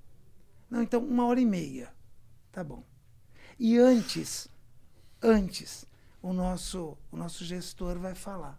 Ou seja, é a pior plateia, né? O cara vai chegar, vai ficar meia hora com um monte de slide falando tudo que não é, e aí entro eu, vestido de bombeiro, para apagar o incêndio, né? Exatamente, é. já Aí é caos falei, criado. Nossa senhora, mas tudo bem. Adversidades, vamos lá. Adversidade, tem conflito, flexibilidade, que as ações confirmem as palavras. Eu não falo que isso é importante? Então tá bom. Falei, amor, eu vou, viu? Mas isso não resolve. Ajuda. Vai ter diferença. Mas tudo bem, tudo bem. Aí marcou. Visita técnica. Aí precisa, claro. Eu só vou ter uma hora e meia. Eu preciso, de verdade, levar as pessoas para um estado que ficou aqui em alguns segundos. Em alguns segundos dessa história, o olhar de você estava lá. Deu para ver. Por isso que eu perguntei, para confirmar. Teve algum momento que você estava imaginando? Vocês estavam lá. Esse é o estado que eu quero na plateia para poder levar. Então eu preciso ver como é que é esse ambiente. Em níveis neurológicos, a base da pirâmide é ambiente. Em cima de ambiente vem comportamentos. Acima de comportamentos vem capacidades. Acima de capacidades vem crenças e valores. Acima de crenças e valores vem identidade. E depois, quem mais? Conexão. Essa é a base do trabalho que eu faço. Então, quem inventou os níveis neurológicos foi Gregory Bateson, e ele era antropólogo, e o Robert Dilts, um dos grandes da PNL, começou a colocar desse jeito. Então as coisas acontecem no ambiente. O flow é o ambiente. As máquinas lá embaixo, os jovens, as pessoas. Se aqui tem um problema, como tem muita gente que quebra, que fala, que grita, esse problema é de comportamento. Então, para eu resolver um problema de comportamento, eu preciso desenvolver uma capacidade. Isso vem de Einstein, que disse que toda solução do problema está um nível acima de onde o problema foi criado. Então, eu tenho um problema nesse ambiente, se ele é um problema com gente de comportamento. Para resolver um problema de comportamento, eu tenho que desenvolver uma capacidade. Eu falei para a moça que me contratou: a palestra vai até aqui, uma hora e meia. Eu vou falar de capacidade. Para melhorar isso, é um treinamento. Aí eu tenho que entrar em crenças e valores. Eu estou numa startup, o que, que eu estou fazendo aqui? Acima de crenças e valores, eu vou ter identidade. Quem sou eu? Quem sou eu? Ah, eu sou uma pessoa, sim, eu sou uma pessoa. Eu sou filho da dona Lia, eu sou filho da dona Sônia, da dona Heloísa. Uma mãe cria um filho para ele ser o melhor. Uma mãe cria um filho para ele ter uma história de sucesso. E tudo que um filho fizer, tudo que você fizer para dona Heloísa, para dona Sônia e para dona Lia, não vai ser perto do que ela já fez por você. Ali tem uma identidade. E acima disso é quem mais. Quem mais influencia? Qual é a identidade que faz o propósito do flow, o propósito do critique? É em si- Quando o Robert Dildes fez do Gregory Bateson, ele chamou isso de espiritualidade, espiritual, mas confundia com religião. Então, né? virou conexão e agora virou a palavra da moda, propósito. Quem mais? Então eu começo a entender e eu falei, vai até aqui, capacidade. O que é combinado não é caro, mas vamos desenvolver essa capacidade. Cheguei, fui ver o auditório. Cabe todo mundo aqui? Cabe. Eu falei, mas então, não cabe assim, assim, porque todo, todo mundo acaba que não vem, né? Mas é, todo mundo vindo, né? Todo My brother in law died suddenly, and now my sister and her kids have to sell their home. That's why I told my husband we could not put off getting life insurance any longer. An agent offered us a 10 year, $500,000 policy for nearly $50 a month. Then we called SelectQuote. SelectQuote found us identical coverage for only $19 a month, a savings of $369 a year. Whether you need a $500,000 policy or a $5 million policy, Select Quote could save you more than 50% on term life insurance. For your free quote, go to selectquote.com. Selectquote.com. That's selectquote.com. Select Quote. We shop, you save. Full details on example policies at selectquote.com slash commercials. mundo viesse, uns 10 ficariam de pé. Mas todo mundo não vem, então dá. Ah, então tá bom.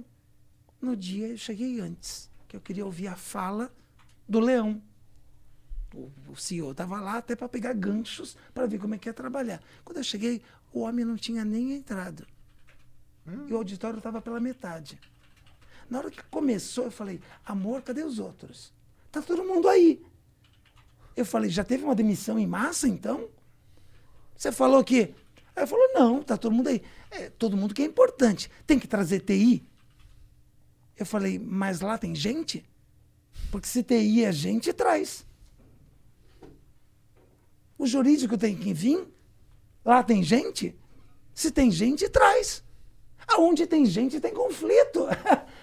Eu quero resolver, eu quero alinhar, eu quero desenvolver uma capacidade. Como é que eu não trago jurídico? Como é que eu não trago TI? Não é que eles resolvem outras coisas. Como? Eles não interagem com gente, ali não tem uma equipe. Então, já começa de quem escolhe quem é que vai assistir, como vai fazer. Então, se eu entendo que lá tem gente, se eu entendo que a gente tem uma história, e se eu entendo de verdade quem sou eu e a crença e o valor que está por detrás desse lugar onde eu trabalho, ou eu fico ou eu vou embora, ou eu não tenho nada a ver com isso. Não conecta. Aí eu fico lá um tempo pensando, será que vai ter ponto facultativo? Nossa. Como é que tá meu LinkedIn? Eu tô ali, mas a cabeça tá lá fora. Eu quero sair. Eu não tenho nada a ver com isso. Por quê? Porque nesse ambiente, o meu comportamento e o comportamento de todo mundo não conversa comigo. Então eu não consegui desenvolver uma capacidade de entregar esses números que você quer. Sabe por quê? Porque eu não acredito nisso. Eu não acredito. Eu não acredito que compliance é algo sério, mas é. É. No futuro, bem próximo, que já está acontecendo agora, que é depois de amanhã, a imprensa, a, a empresa que não tiver isso claro de compliance, ela vai ter dificuldade de chamar gente para trabalhar de valor. Eu tenho que entender de verdade o que está por detrás, porque o meu nome fica associado à empresa. E aí eu tenho que ter uma crença e um valor que conecta com a minha identidade. Vocês estão aqui. Qual foi a primeira coisa que o Fábio falou? Ai, à vontade. Lá o pessoal é à vontade. Então deixa eu ver quem é, como é que é. Nesse ambiente é um ambiente criativo. Mas mesmo nesse ambiente criativo, quando você chega com um tapete, causa um estranhamento. Mas isso vai fazer o que aqui? E aqui é um ambiente criativo. Mas Não, eu gostei, uma eu achei legal. Sim, sim. Não sei se o pessoal eu- consegue eu ver, temos fiz um a- tapete de coração Temos aqui. um né? coração aqui. Eu fiz uma perguntinha básica pro meu amigo Alexandre. É um coração isso? É, um coração. Ah, o, o, o, Hã? o- A galera tá puxando a história aqui, ó. Tô te entregando, Olha, hein? não, é, o Fábio, Aí eu fui fazer um treinamento no Rio de Janeiro, porque aí eu fiz um treinamento em São Paulo. E aí, não sei o que você fez, mas a equipe que você treinou está entregando maravilhosamente bem. Aí eu falei, claro, mas a gente tem um acordo, né? Você sabe que eu vou voltar. Daqui a 100 dias, é um ciclo. Ah, sim, sim, sim. Mas é que tá. A gente quer arriscar agora no Rio, para ver como é que é, porque lá hum, é outro país. Eu falei, é, sei, eu sei. Mas não tenho nada com. Imagina que a Bahia também é outro país. É. né? No Brasil é assim, são. Né? É. Aí alguém tem a ideia de que a gente é igual. Não é! Não é! O Sul é outro país. Então, mas aí eu falei, não, eu vou. Aí quando eu cheguei lá, primeiro que todo mundo chegou muito em cima da hora. E eu estava preocupado, era no treinamento. Não, não, tá tudo bem. Eu vou te passar um briefing do pessoal, aqui a ficha. Eu falei, não, amor, tá todo mundo vendo. Não, eles sabem que você vai fazer um papel de auditoria. Falei, não, amor, não conta nada. Eu tenho boa sensibilidade, tenho. O melhor feedback que eu tenho, aliás, quando termina um treinamento, a pessoa diz assim, eu acho que ele é médium. É. Ele falou umas coisas daqui que, olha. hein? Mas é que ó, as histórias se repetem. Então, Pode ser preparação? aí ela, aí ela falou assim: é, né, porque tem uma pessoa aqui. Eu falei, amor, não conta. Dá pra ver. Fica tranquila. Eu tenho experiência. Antes do coffee, eu já sei quem tá engajado, quem não tá. É que ele, eu falei, eu sei. Deixa. Fica pior a gente combinando aqui É. né? Não, mas porque me pediram para passar o briefing para você, então devia ter passado antes. É que eu queria mostrar quem é. Não adianta só um nome. Eu falei, mas não precisa mostrar. Não fala. Eu consigo ver. É, confia. Na hora do coffee, veio o cara.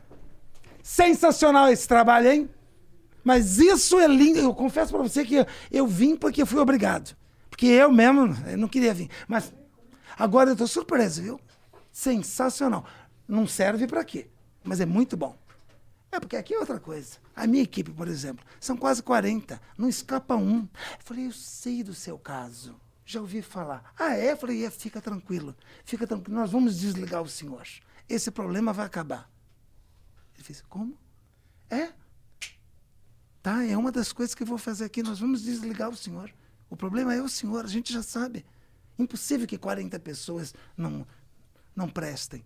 O problema é o senhor, mas fica tranquilo, vai acabar. O senhor vai sair. Vamos voltar pro coffee? Homem, Branco.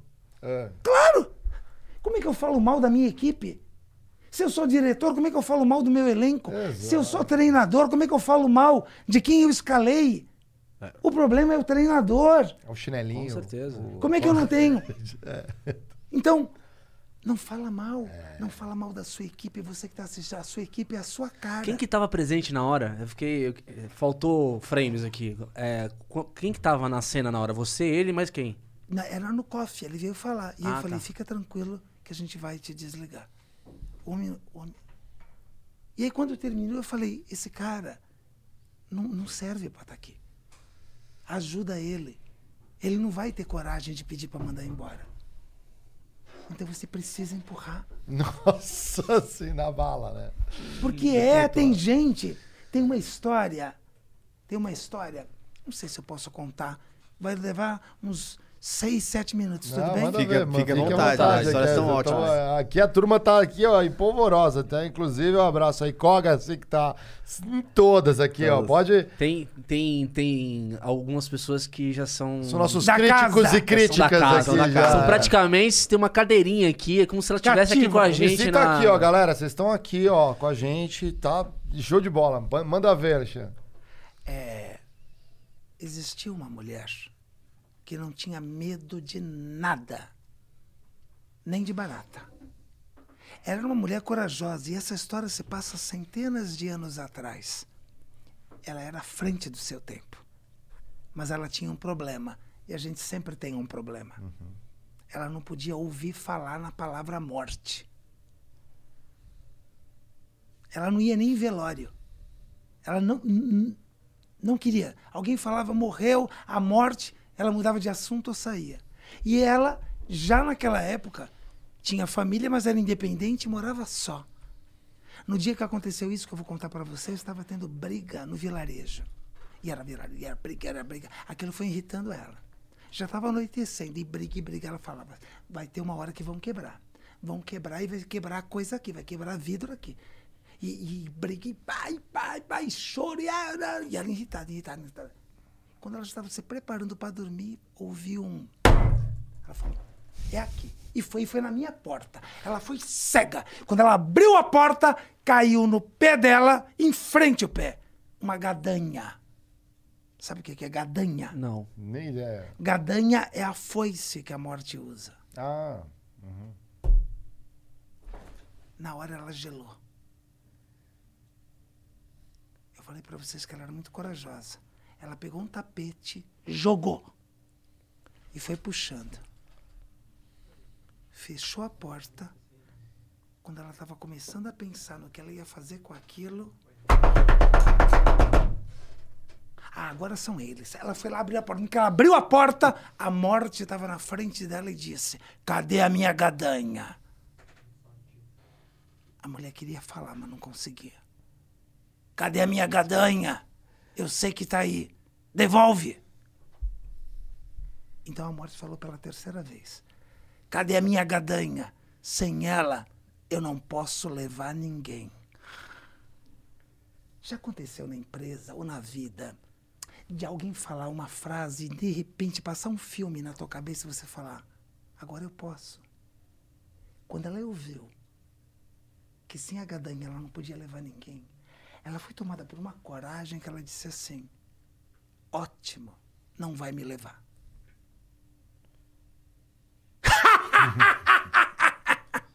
Todo mundo tem a sua hora. Devolve minha gadanha que eu tenho que trabalhar. Tem gente nessa rua que eu tenho que levar. Só devolvo se você nunca me levar. E ela falava e se sentia cada vez mais forte pela coragem que ela estava tendo. Ela falava e ela ela estava surpresa de se ouvir falando, mas mantinha. Então a morte disse assim: devolve. E eu não posso pegar. Mas você pode devolver. Então ela disse assim: se você não me levar, já disse. Então é o seguinte: é pegar ou largar. Eu te dou um ano.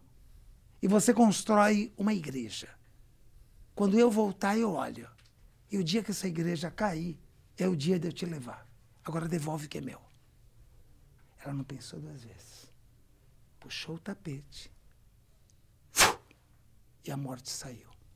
E a partir daquele instante ela só pensava numa coisa: construir a igreja mais segura, aquela que nunca vai cair, porque aí ela nunca vai morrer. Ela tinha uns 52, 53, ninguém dava mais do que 38. Era bonita. A partir daquele instante ela começou a envelhecer. Porque ela tinha que construir, então ela foi contratar. Ela foi atrás dos melhores pedreiros, da melhor fundação. E os meses iam passando e a coisa não vinha, ela foi envelhecendo e o cabelo foi ficando branco. Eu tô olhando pro Geiger aqui, já, já tô E ali. o cabelo foi embranquecendo. Já, tipo, a pessoa foi já- definhando. E já rolou uma dedução entre nós aqui. Não, já você tá rolou falando, eu tô olhando pro Geiger aqui. vai. Ela chegou, ela foi definhando no mês. E o cabelo foi ficando branco, branco, branco. Com 11 meses e 20 dias, tava tudo de pé. Mas o telhado não tava nem na metade. Então, em 10 dias, essa mulher envelheceu 30 anos. E no trigésimo dia, pouco antes da meia-noite, colocaram a última telha. A morte apareceu. Deu tempo e parece resistente.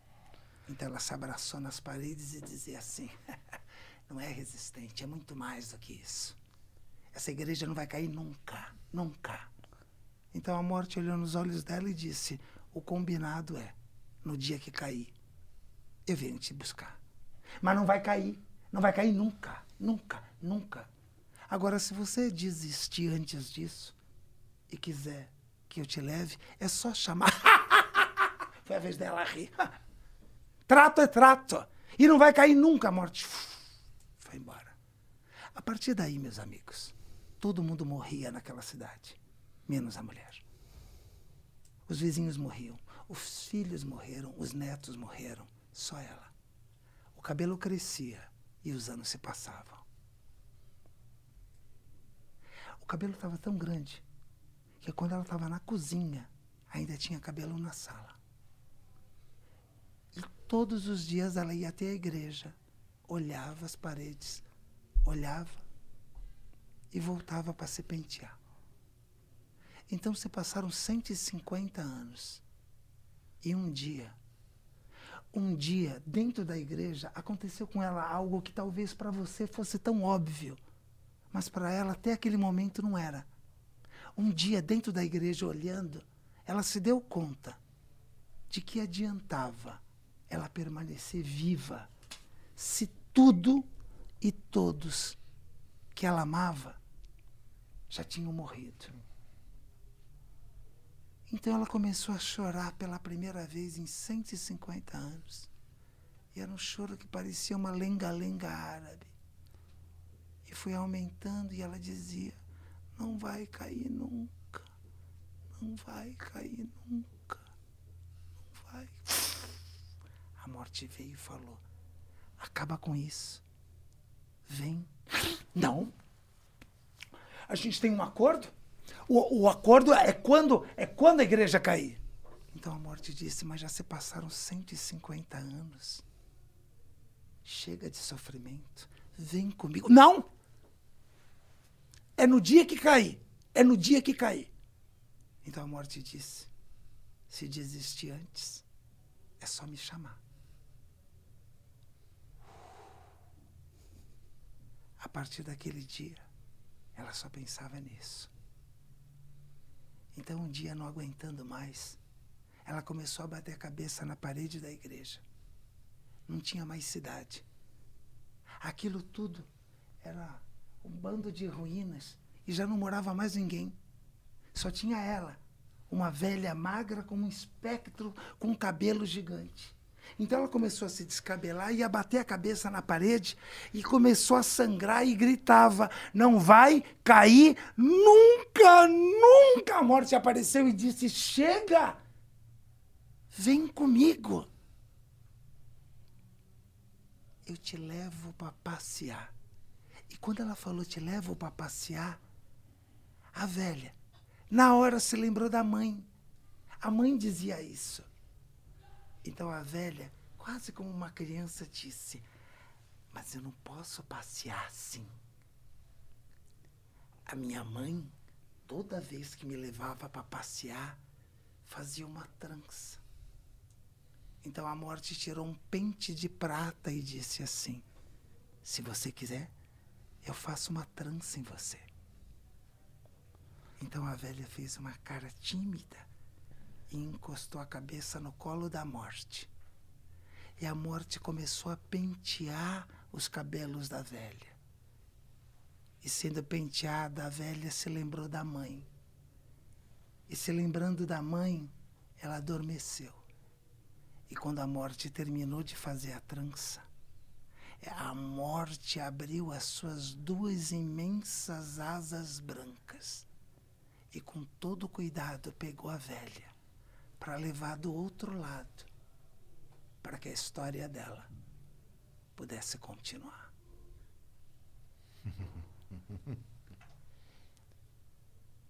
Não é um conto para falar de morte, é para falar de desapego. É entender a hora que eu já cumpri a minha missão na empresa e que eu tenho que ir embora. Uhum. Quantas pessoas vocês conhecem que o casamento acabou e não larga? Hum. Quanta gente você conhece que a pessoa diz assim, por que, que ele não sai daqui? Não vai curtir a vida. Não! No dia que a igreja cair. Não, o combinado não é esse. Não desapega e não pode viver uma outra história, não pode passar para outro lado. Vivi minha vida inteira nessa empresa. E aí, com 150 anos, a velha se dá conta de algo que esse homem se dá conta. De que adianta eu ficar aqui? Se todo mundo que fez história comigo aqui já morreu, já saiu, não tem mais. Mas ela levou 150. A gente às vezes leva menos tempo, a gente olha do lado de fora e fala: vai embora, vai viajar, vai viver, sai, vai viver outra história. Não tá feliz. Todo mundo que vivia ali, que você amava, aquela história, aquela empresa não existe mais. Mas ela levou 150 e depois disso ainda continua lá. Não, a gente tem um combinado. Depois de 35 anos, ganhou um relógio de ouro, né? Nossa, Não, e- que... Não, é a Geiger do céu, Olha, essa Geiger, É daí. ouro. do É algo que eu acho que amigo. eu não vou conseguir realizar esse, esse amigo feito de ganhar o relógio de ouro da empresa. Porque eu não consigo ficar. Não, é que eu Não, não não, é, consigo. a morte já visitou ele, ele falou, só quando eu ganhar meu relógio de ouro. meu relógio de ouro. meu relógio de ouro. Agora, cara, é, sabe o que é mais impressionante dessa história? É que você deve ter falado na morte aí umas 150, sei lá quantas vezes, dezenas de vezes. Mas na verdade é uma história sobre a vida. Exato. Você queria ter um filho assim. É, o Diego é o nosso. É o nosso. É uma história sobre Pondé a do Critiquei aqui, pra quem não viu. Até o Porra, Pondé aí é falou, foda. pô, você é meio filósofo, né? A gente já sabia quando a gente escalou o Diego. Cara, que coisa linda. Pra Obrigado, compor viu? isso aqui. ó. Obrigado por Muito trazer linda isso. essa história mesmo. Muito legal mesmo. Fantástica. Sabe quem é bom de história, gente? Tem uma galera aí nas mídias sociais que eles são bons de trazer histórias pílulas. É o Festa da Firma. A galera segue no Instagram, os caras são fera demais. São mesmo. É Trazem mesmo? o ambiente do É corpo. E a gente vai conferir aqui na tela, a gente vai debater aqui, vamos ver se a gente pega algum gancho aí de hoje aí do mundo que está acontecendo no mundo corporativo com o A Festa gente da sempre Firma. separa um especial. Que legal, Os que caras legal. são foda mesmo. Vamos lá. Otis vai mandar na tela para nós aí e a galera de casa também vai acompanhar também. Quem fez o logo do Critique? É tão legal, viu? Você curtiu o nosso logo? Curti. Esse, achei esse aí quem- fez no final foi o. Henrico, né? O O Henrico, baseado numa ideia do Casé. É verdade, verdade. Que legal. Salve Casé, inclusive. Salve aí, ó. Casé, salve Casé, salve Henrico. Aê. Olha aí, vamos lá. Já me preparando para a maratona dos Jogos Olímpicos. Pior que é, né, galera? Agora os Jogos Olímpicos de vão madrugada, estar vão estar junto com o... acontecendo de manhã. Você acha que a galera vai continuar trabalhando ou vai ver Olimpíadas? É. Não, eu acho que dá pra emendar Olimpíadas no café, Eu né? acho que a galera vai continuar vendo podcast, né?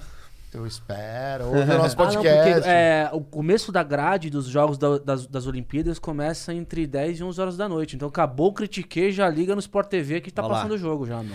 E Olimpíadas é um negócio doido, né? Que como vai muitos atletas, envolve o sacrifício, o caminho do herói. Muitos tentam, poucos conseguem. Só no Brasil, só o primeiro lugar é relevante, né? É, curioso, né? Só uma medalha de ouro. É, Isso tem a ver com uma história que eu contei. Uma vez eu mostrei numa empresa, ó, isso é legal. Eu botei a foto, falei, quem é esse cara aqui? Aí todo mundo olhou, ah, esse é o Bolt. Ah, É o Bolt. É, legal. O que, que é o Bolt? Aí tu, ah, o homem mais rápido do mundo. E legal, né? E era uma galera bem vagabunda, assim. Não queria trabalhar. Não queria trabalhar. Não queria... Tinha tudo do bom e do melhor. Treinamento, não sei o que. Era só pegar e praticar. Mas não, não tinha. E aí eu... E aí eu peguei e mostrei outra foto de um outro cara. Quem é esse aqui? Aí não falava esse, não. Tenta, não. Ninguém conhecia. Aquele cara, na época, era o oitavo homem mais rápido do mundo. E ele tava na mesma bateria que o, que o Bolt, que foi. Bateu o recorde, né? Mas ele era o oitavo. Eu falei, tá vendo? Esse cara é o oitavo homem mais rápido do mundo. Significa que se a gente disputar corrida com ele aqui, a gente vai perder. Os seus vizinhos vão perder. O seu bairro vai perder. O país inteiro provavelmente vai perder.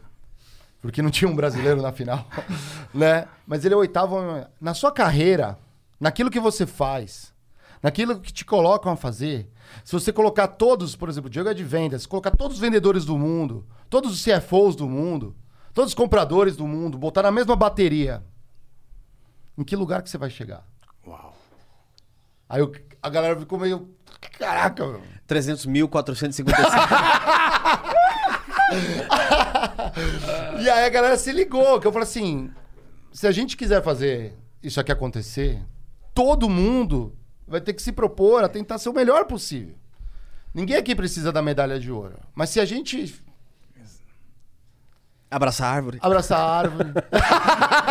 Essa é a crítica, né? Porque quando você precisa usar também, você usa, né? Gente, vamos lá. Ele vem falar, ah, abracei a árvore. Aí quando ele conta a história, ele fala, vamos lá, gente. não, mas não é. É porque assim, aquele era o gancho só pra galera Faz o teu treinamento. Sim, sim. Faz o teu negócio, ajuda. Não, geralmente, quando você recebe. Obviamente que um funcionário, um, um vendedor, ele tem lá em bullet points qual. Bu- com bullets? Bullets Bullets points. Não poderia ser Você falou tópicos? isso, eu só te parafrasei. Eu sei, desculpa. É, em bullet points, o que que. O, quais são, quais Quero, são quero, todos quero. os pontos que você precisa atingir para ser um, um top performer? Um, um cara. Um cara top.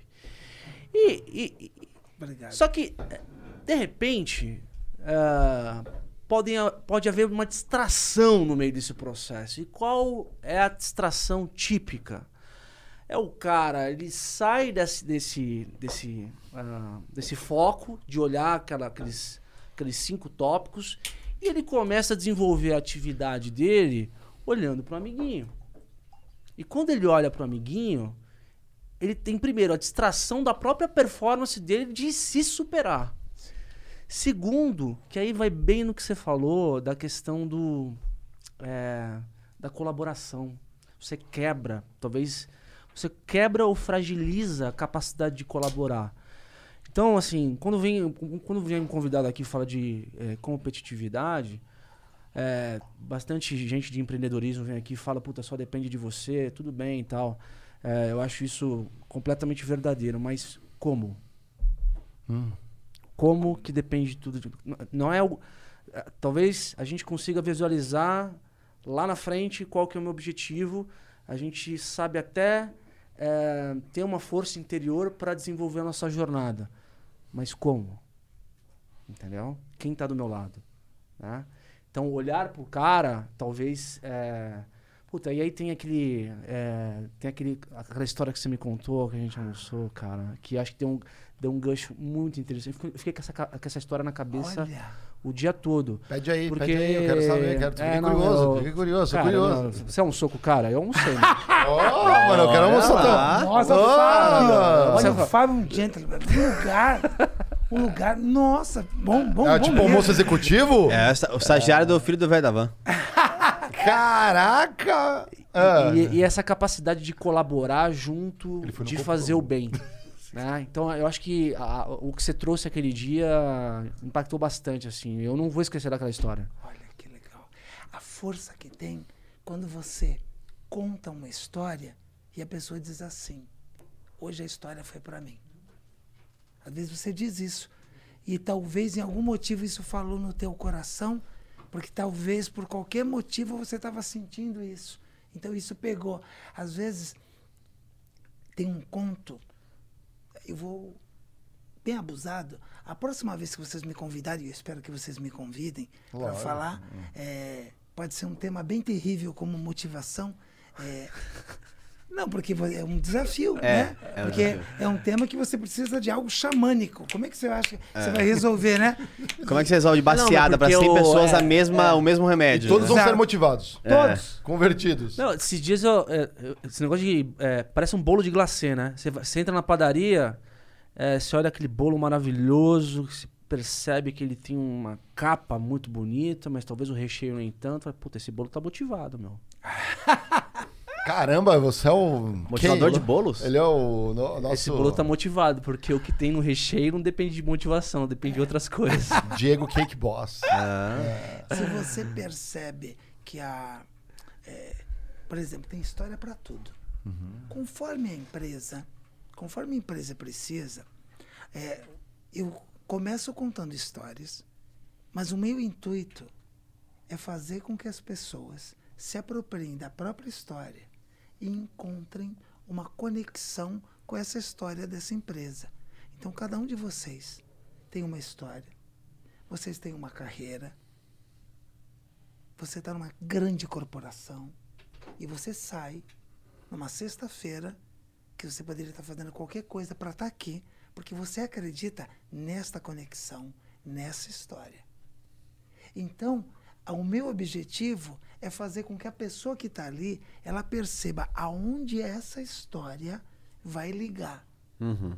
Aonde liga a história de um homem que sai de Portugal, deixa a mulher e os filhos, numa época em que ah, uma carta levava mais de um mês, ele leva mais de um mês para vir de navio, e se mandar a primeira carta, então a gente está falando em dois meses. Sem nenhuma notícia, e essa pessoa começa a trabalhar, trabalhar, trabalhar, tem um comércio e vira um empreendedor e faz tudo mediante a todas as dificuldades, e com quase um ano ele é capaz de ter dinheiro para pagar para trazer a mulher e os filhos para cá. E não para de crescer e prosperar. Isso é uma história fantástica. Está cheio delas aí, dos portugueses, dos árabes, que vêm com uma língua completamente diferente, com outra forma de escrever e que constroem impérios. Isso, qual é a motivação que faz essa pessoa? Tem a ver com sobrevivência? Tem a ver com acreditar? Tem a ver com sair com um país desse tamanho, que é o Líbano, e vir para cá, para um continente desse? O que que faz essa pessoa vir? Ali tem uma história. Na sua família está cheio de histórias. Então, de que maneira essa história dessa empresa tem a ver comigo? E de que maneira o meu cliente tem uma história. Um banco famoso falou: Nós queremos colecionar as histórias do cliente. Uau! Porque é maravilhoso. Que é, é, quando o atendimento é extraordinário, porque agora a gente tem lá o, o NPS que você precisa ser 9 ou 10. Se você tirou 8, não é nada! Meu Deus. 8 não é nada. Não existe 8, é 9 ou 10. Uau. É assim que o NPS avalia. E aí, como é que eu faço? Aí tem toda uma ideia maravilhosa construída, mas ninguém quer formar a pessoa para ouvir e para ela contar essa história. Então, sabe as histórias que acontecem são acasos. Porque não se investe nisso? Porque é difícil colocar de forma empírica quanto que eu vou ter de retorno. Como é que eu coloco? Qual foi o retorno que teve aqui com uma história como essa da morte? De que maneira lógica eu ligo Lé com Cré para dizer que o que vocês vivenciaram aqui pode ajudar a. Aquele relacionamento está na hora de acabar. Aquela amizade já foi. Isso está me fazendo mal. Quando é que eu tenho a coragem de desapegar? O verdadeiro corajoso a gente só reconhece quando está frente a frente com o perigo. Tinha um leão que quando alguém, qualquer bicho, contrariava ele, sabe o que ele fazia? Ele ficava com raiva e matava. Os bichos sabiam que se eles contassem uma boa história, o leão acalmava. E quando aconteceu isso que eu vou contar para vocês, naquela semana já tinham tido quatro vítimas. O leão estava insuportável. CEO às avessas. Louco.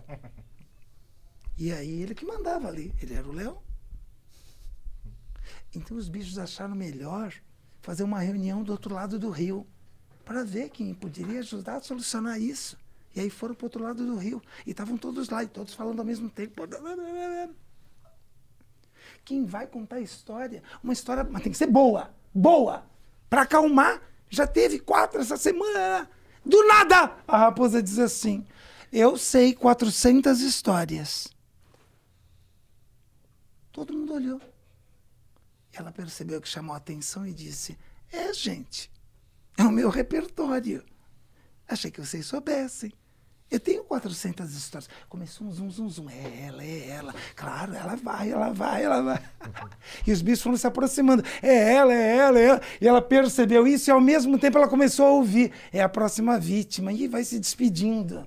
Então ela disse assim: Espera um pouquinho só, bichos. Eu falei que eu sei 400 histórias, mas não, já vamos indo. É que assim, das 400, para contar bem, eu sei umas 200. Então Araponga falou: sabendo uma já tá bom, vambora! E aí começou a empurrar, e aí ela foi vir, ela, e já começou a vir bicho voando. É, vamos, vamos, vamos. Quando ela atravessou o rio, ela ouviu um rugido que veio lá da caverna do leão que estremeceu o chão. Ela falou: então, bichos. Eu queria contar uma coisa para vocês. É que assim, eu falei que eu sabia 200, né? É que das 200, contar bem, bem, assim, até o final é um pouco menos de 100. O papagaio falou: Araponga já disse, basta uma, vamos, gente, estamos perdendo tempo, vamos, vamos. E quando chegou na porta da caverna, sem mais saber o que fazer, a raposa desmaiou. E ficou exatamente isso que aconteceu aqui agora, um silêncio. Os bichos não sabiam se saíam pé ante pé devagarzinho ou se alguém ali no meio tomaria coragem de resolver a situação. Esse silêncio durou segundos, mas que pareciam séculos. Então ouvi uma voz rouca que disse assim: Eu sei uma história só. Era o lobo. O lobo era um bicho low profile. Não gostava de aparecer, ficava sempre na dele. Departamento longe, sabe? Fala Low pouco. profile, muito bom. Então o lobo foi andando. É, eu só sei uma. Se alguém souber mais de uma, pode tentar. Ninguém? Bom, quem cala, consente. Entrou na caverna do leão. Já aconteceu de você ficar olhando no relógio de cinco minutos, parecer que são cinco horas? Pois é. O lobo ficou na caverna do leão uns 20 minutos. Parecia 20 dias. Quando de repente o leão aparece, rindo. O leão aparece rindo e acenando. E os bichos todos começaram a aplaudir. E o leão ria. E do lado do leão, o lobo, com uma faixa escrito Primeiro-Ministro. E os bichos aplaudiam, não sabia nem se estava aplaudindo mais o lobo, se era o leão, e aplaudiam, e o leão ria, que curvava a cabeça para trás. Então a- o leão assinou pelas, acenou pela segunda vez e entrou para a caverna, balançando a cabeça assim. Ah. Quando o lobo chegou no meio dos bichos, vieram todos. Fum! Que história é essa poderosa? Que história foi essa que mudou, mudou o humor, do- mudou o humor do leão? Então o lobo disse: Eu só sabia uma história. Eu contei a história de uma raposa que queria aparecer e, para se destacar, contou na frente de todo mundo que sabia 400 histórias. E quando viu a pressão da mídia em cima e dos colegas aqui, já inventou que disse que só sabia 200. E quando ouviu o rugido do leão, disse que sabia menos de 100. E não sabendo mais o que inventar, chegou aqui na porta e fingiu um desmaio. Sua Majestade riu muito e disse: É, meu caro lobo, é assim. O verdadeiro corajoso a gente só reconhece quando ele está frente a frente com o perigo. Dizem que depois desse dia o lobo passou a ser muito mais respeitado. Imagina, mudou, mudou a função. A raposa, bem, essa além de passar vergonha, foi para uma outra empresa, ou melhor, para uma outra floresta. Teve uma vez que ela postou, bom, mas aí já é outra É outra história. ah, sensacional, muito bom. Gente, eu conheço acho que uns lobos aí nas empresas. Nossa, assim, será que tem, entendeu? Mas assim, é muito legal. Mas eu acho que tem empresa que é assim, não interessa quem chega pro leão, ele dá patada. Infelizmente. Infelizmente. E isso gera uma cultura de não levantar e criar, levar a verdade, levar o que está acontecendo. É, e tem muita empresa que o leão tá nem aí. Tá lá, ganha bem, é o CEO. As vendas estão ok. É o Brasil jogando com. Eu vou falar do gancho que você tá com a. Com a agasalho do Brasil hoje, Diego da Massa.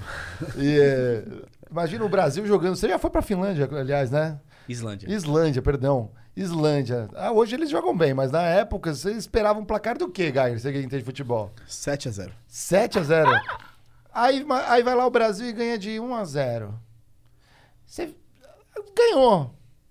Mas era o máximo que podia ganhar? Era o melhor resultado? Não é. Então esse leão fica lá, esbanjando, sugando, tá no break-even.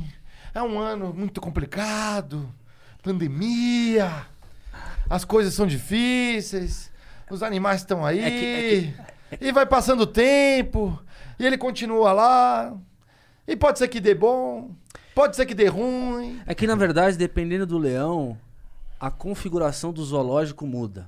Como é? Ô, Gostei, é. Entendeu? Inclusive, o zoológico pode não reconhecer nele um leão. Se é, ter a autoridade necessária. Exatamente. Mas ele pode ocupar um posto de leão. Só que, na verdade, pode ser um jabuti. Ah, ah, garoto. E a gente já falou disso, os jabutis nas árvores. Ah, tá cheio, né? Então, É assim, muito É uma- tem empresa que é um verdadeiro pomar de jabuti. é assim, você entra, você já. Eu, eu, eu visitei muito fornecedor. Eu entrava, eu olhava assim, eu falava, cara, se eles soubessem, mas eu vou ficar na minha aqui. Não. Agora, Mário, André, Diego, presta atenção. No mundo atual, se o leão que manda aqui é capaz de fazer isso que esse fez, matar quatro numa semana, só porque a opinião dele foi, foi colocada em xeque, eu tenho a opção de ir para outra floresta. E aí começa a diferença. Porque esse leão, ele só é leão porque ele tem gente em volta. E eu gosto da história porque tinha um monte de bicho. Mas ninguém tomou atitude. Ninguém. E o lobo, que era o mais quieto, ele foi proativo e foi sincero. E usou a criatividade. Porque ele só sabia uma. E literalmente com o que ele tinha, ele contou. E contou com tanta congruência que o leão riu. Claro, olha aí como é que é. Quantas vezes você não tem a oportunidade de ser o lobo e dizer eu sei uma história, mas você fica igual os outros bichos em silêncio. Então, muito do que você vê na cultura de uma empresa é porque eu vou me adaptar muito fácil a esse ambiente. E aí eu fico nesse ambiente o meu comportamento é de reclamar desse ambiente. Mas eu não faço nada para melhorar minha capacidade para sair dali. Porque de alguma maneira os valores que eu tenho não batem com o daqui. Mas está cômodo para mim ficar aqui. Está cômodo. E aí tem um dia que a minha identidade é um vazio. Porque eu não faço o que eu gosto, eu não estou com quem é. Eu tenho 53 anos, eu já trabalhei muito com quem eu não gosto. Eu fui mecânico de helicóptero. Então eu me formei na base aérea de Santos. Eu tinha boas notas. Minha nota era 9,6 em turbinas de esquilo. Uau. E eu trabalhava na líder táxi aéreo. E eu fiquei doente naquela época, que não tinha esse nome, né? É, que eu não sabia o que eu tinha. Burnout, essas coisas. Era, um, era uma coisa que, assim, eu, eu não tinha vontade nenhuma de sair da cama. E eu tinha que trabalhar. E aí eu saía de Santos para ir para lá. Um dia, vinha um cara do Texas para dar um treinamento de turbinas. E era o dia do show do David Bowie no Brasil. Você imagina para onde eu fui? Para o show do David Bowie.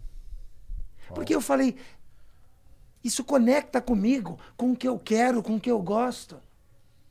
E no dia que eu pedi para sair da empresa, eu lembro até hoje, o seu Nelson, que era meu chefe, falou: Mas você vai viver de quê?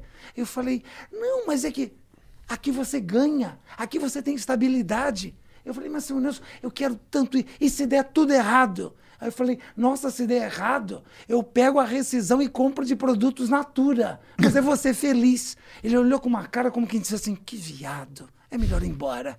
Então, eu fui embora, porque eu falei, eu estava ficando doente. Entende? Então, quando eu vou numa empresa e eu olho por leitura mental, mas o corpo está dizendo, você vê quem está motivado, quem fala que é legal, quem falou, nossa, tem feriado.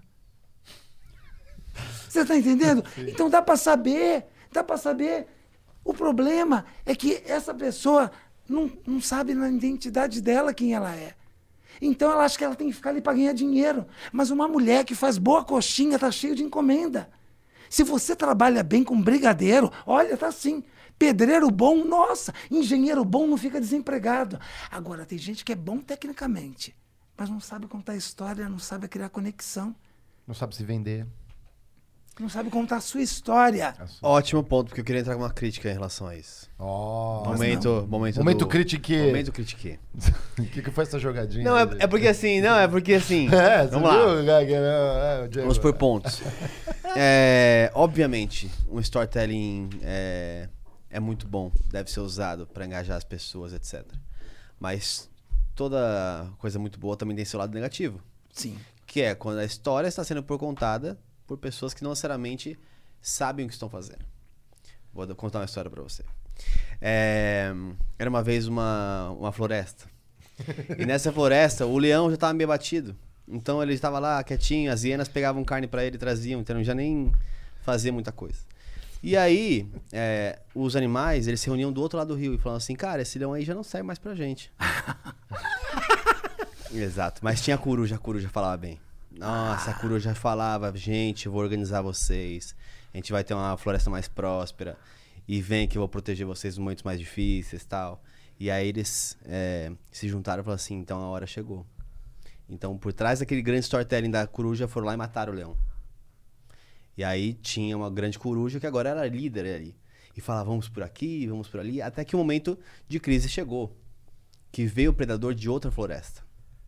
E todo mundo olhou, cadê o leão? Então, o ensejo disso tudo é: às vezes é melhor ter um leão que não sabe contar história do que uma coruja que só sabe falar. Queria ver um pouquinho de você sobre isso. Perfeito. Para os CEOs. Olha só, quando você olha para polemizar, já que a gente está Ah, no não, que aqui a gente É é, enfia o dedo na ferida e assovia. a ascensão do nazismo, do fascismo, existem histórias. Uhum. Quando você vê como o massacre da Guiânia, ali tinha uma história que levou tantas pessoas a fazerem. Então você está entendendo que uma boa história pode convencer muitas pessoas a fazerem algo que nem elas se dão conta, porque está cheio de corujas. Uma pessoa que não presta e que está no Congresso e está cheio deles que não prestam, se elegeu de forma legítima, porque contou muitas histórias, usando o padrão de linguagem do Milton Erickson. Então, os políticos adoram fazer isso. Eles dizem assim: eu vou cuidar da saúde.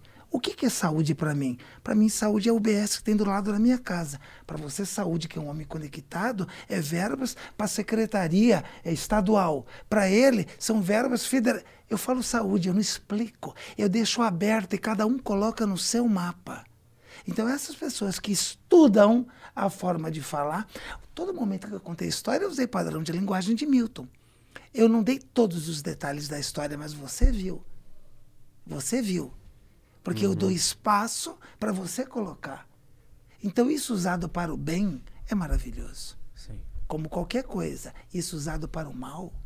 Aí, aí, é, é, A coruja, a coruja, ela, ela, além de ter outras intenções, né, porque na verdade ela tirou o presidente da Câmara ou tirou o presidente, e aí depois, na hora que veio o invasor, ela não sabia o que fazer, porque ela não tinha esse preparo, mas ela tinha, ela tinha encantamento, ela sabia convencer. Por isso que a palavra persuasão muitas vezes tem uma conotação negativa, porque parece que eu quero te convencer para algo que é ruim.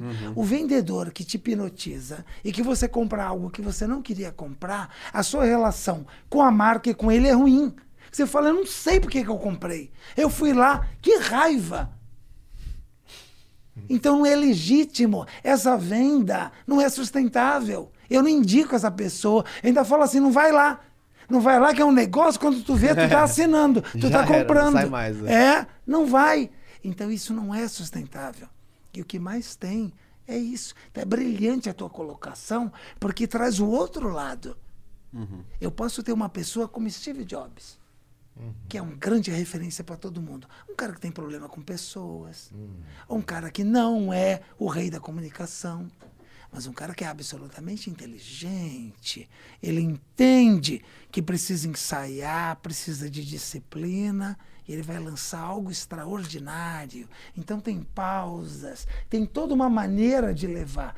O maior aclamação do TED o, é o Brian Stevenson. Quase ninguém conhece aqui. É um negro enorme e forte que fez o TED, que foi a maior ovação do TED. Na sequência da exibição do TED dele, ele conseguiu mais de um milhão. O Brian Stevenson. Qual é o nome do vídeo? Brian Stevenson no TED. Ô, Tis, é. Já, oh, que bênção. É, foi estudado, segundo a segundo, o que esse cara fez.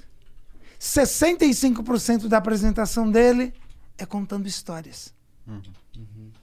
Então o pessoal usa como estudo de caso. O Brian Stevenson no TED. Ele usou para uma coisa boa, doações. Ele usou para uma coisa boa, para uma causa. Quando a pessoa faz isso para o outro lado, nossa, você tem toda a razão, André.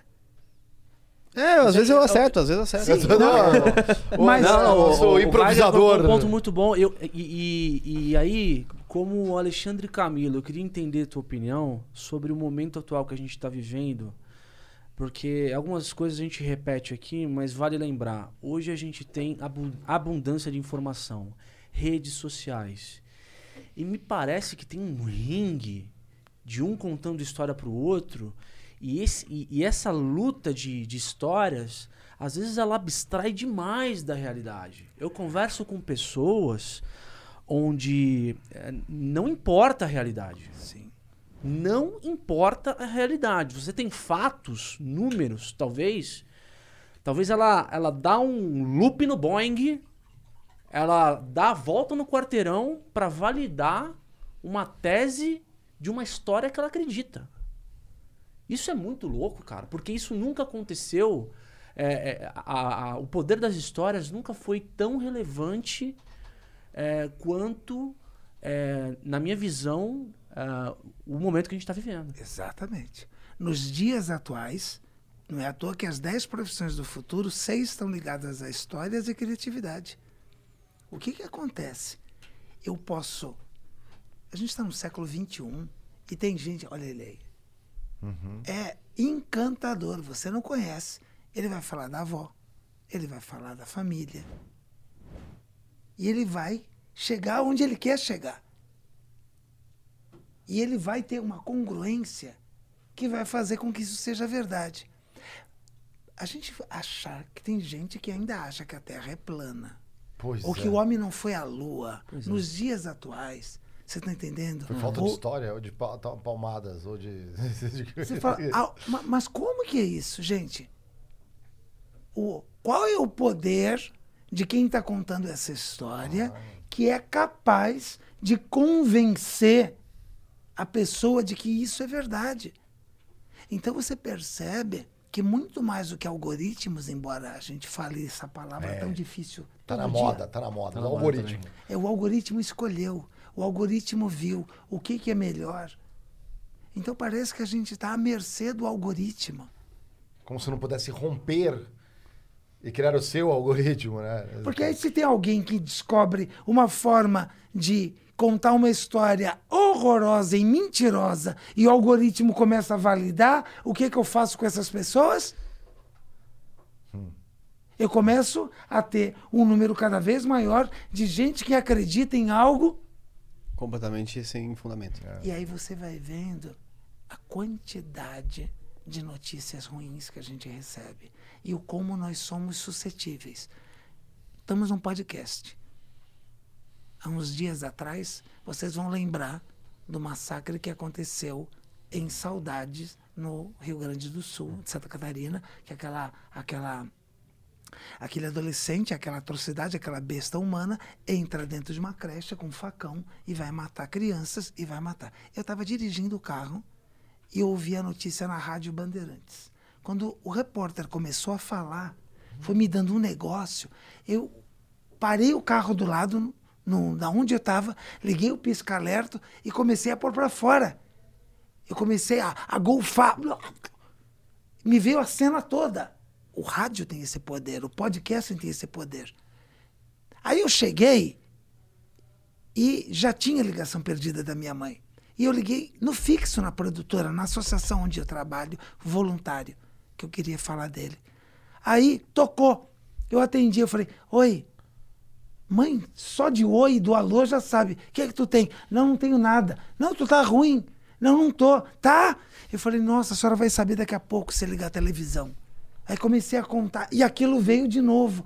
Porque as palavras geram imagens. As imagens geram um sentimento. O sentimento mexe com o comportamento. Então eu digo: Fábio não gosta de mim. Já tentei de tudo. É o jeito dele. Não, e ele, e ele se acha, né? Porque ele está naquela cadeira boa no departamento dele. Eu já te falei. Sabe o que, que é isso? É, inveja. Que é, é inveja que ele é mais novo do que eu e já está ficando careca. Olha o meu cabelo. É isso, é inveja. Então eu penso que o Fábio não gosta de mim. Isso gera em mim um sentimento. Afeta o meu comportamento. Eu vou conversar com o Fábio e digo assim, "Uhum, é. Uhum." Aí um dia eu estou vindo para cá, pro critiquê. E o meu carro, que é velho, quebra. E eu fico apavorado que a entrada é ao vivo. Quem é que para pra me ajudar? Quem, quem, quem, quem, quem? Quem? Fábio. Mas gente não gosta do Fábio também? O Fábio. E quando o Fábio para para me ajudar na hora, eu penso, ele podia ter ido direto. Ele parou para me ajudar. Isso muda o meu sentimento. Muda o comportamento. Eu falo, nossa, Fábio, sou grata a você. Você está me salvando. Eu achei até que a gente não ia se dar bem, que a gente faz isso todo dia. Eu olho alguém, vou com a cara, não vou com a cara. Eu começo a pensar.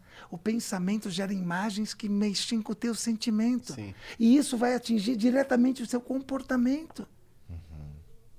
Com uma história eu vou gerando imagens. Olha o poder que isso tem. Só aqui pelo Por mais podcast. absurda que possa ser, ou mais maravilhosa que possa ser, não Exato. importa o mérito. Eu posso convencer através da palavra e só dela. Eu não tinha nada. E provavelmente alguns de vocês viram a morte. Ou viram uma mulher tirar um pente de prata. E que imagem é essa que faz com que a morte abra suas asas brancas? E com todo cuidado pegue a velha para levar do outro lado. Então olha, olha como é mais forte do que eu. Eu começo a, a ir. Então é perigoso. Sim. Mas quando bem usado, é a única maneira da gente se sentir vivo. Aí a gente volta pro início. Quer saber como? Antes de, de a gente falar de um projeto super legal, que eu já sei que a gente vai conversar um pouquinho. O que que você está visualizando, Mário? Eu estou A visualizando. conexão. Eu estou imaginando um coraçãozinho assim, ele tá, va- tá vazio, assim, ele, é- ele é preto e branco ainda, triste. E ele precisa que alguém vá lá e dá um clique pra ele ficar vermelho inteiro. Eu também acho. Você não Ah, acha, eu Mário? curti. Pensa assim, as pessoas agora que estão lá pensando e visualizando alguém curtindo o negócio, estão falando assim, cara, agora eu vou ter que curtir. Não, eu não acredito. Na verdade, eu já penso que todos eles já curtiram, não É é? porque as pessoas, às vezes, elas ficam fascinadas Elas com a lembradas. história que você está contando e elas esquecem. Esquecem de curtir, voltar aqui pro compartilhar. Exatamente. Então, assim, galera, É, é verdade. a gente quer que vocês retornem, porque o próximo episódio vai estar tão bom quanto esse. Então, não, não, não, Não acredito se que você sou eu. Sou eu. Sim. Não, e se você Quem é chegou artista? hoje aqui... Ó lá, tem até uma deixa do coraçãozinho ali vermelho, chegou. É, Ó. exatamente.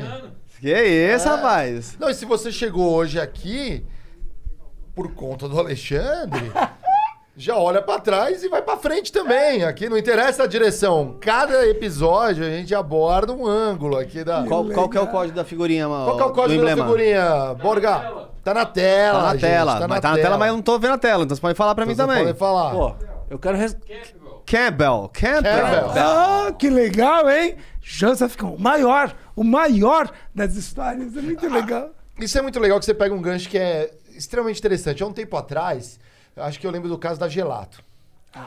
Que ela usou através de storytelling para contar a história da empresa.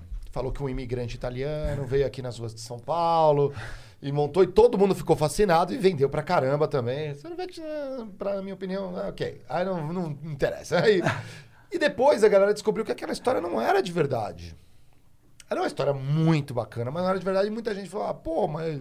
ah, mas depois já tinha experimentado. Tinha gente que falou, ah, não me interessa, sorvete é bom, vou continuar tomando.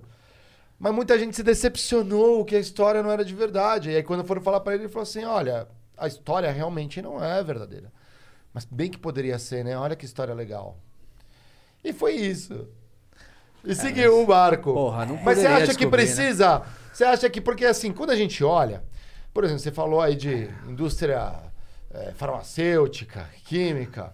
Eu sei que numa passagem da história de algumas indústrias químicas e farmacêuticas, elas fizeram napalm durante a guerra, fizeram gás ali para exterminar em massa uma população, e hoje estão fazendo, sei lá, algum remédio para dor de cabeça.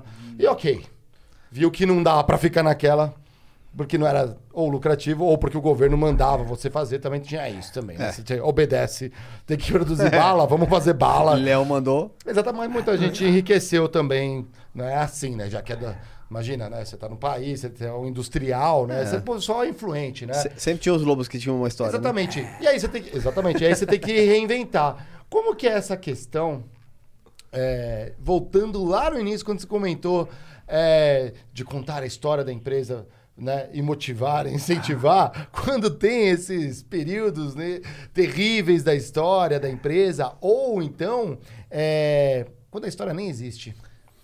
Quando a história não existe, brilhante a sua pergunta, importante e brilhante. Quando a história não existe, é impossível. Porque até os criminosos, porque o crime é muito organizado, eles se organizam e criam uma história e uma estrutura. Então, quando ela não existe, existe algo de errado que está sendo ocultado. No ambiente que eu estou, eu sou influenciado. Se eu trabalho numa delegacia, vai ser muito difícil e quem está nos assistindo pode dizer se já aconteceu. Eu nunca vi entrar numa delegacia e ter flores, uma orquídea. O que acontece? Aquele ambiente é só de reclamação. A energia daquele ambiente é tão ruim que não favorece a vida. Quem vai para lá, para uma delegacia, vai para reclamar.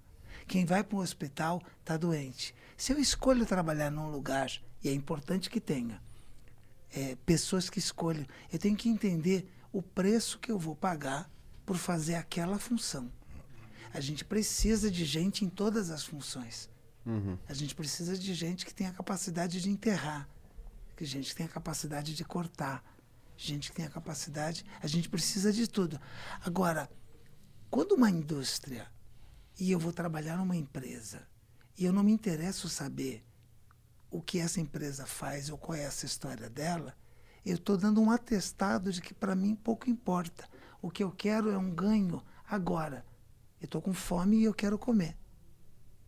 Quando eu entendo, e essas empresas que não têm histórias, ou que fazem coisas erradas, porque eu posso estar com alguém que faz algo errado.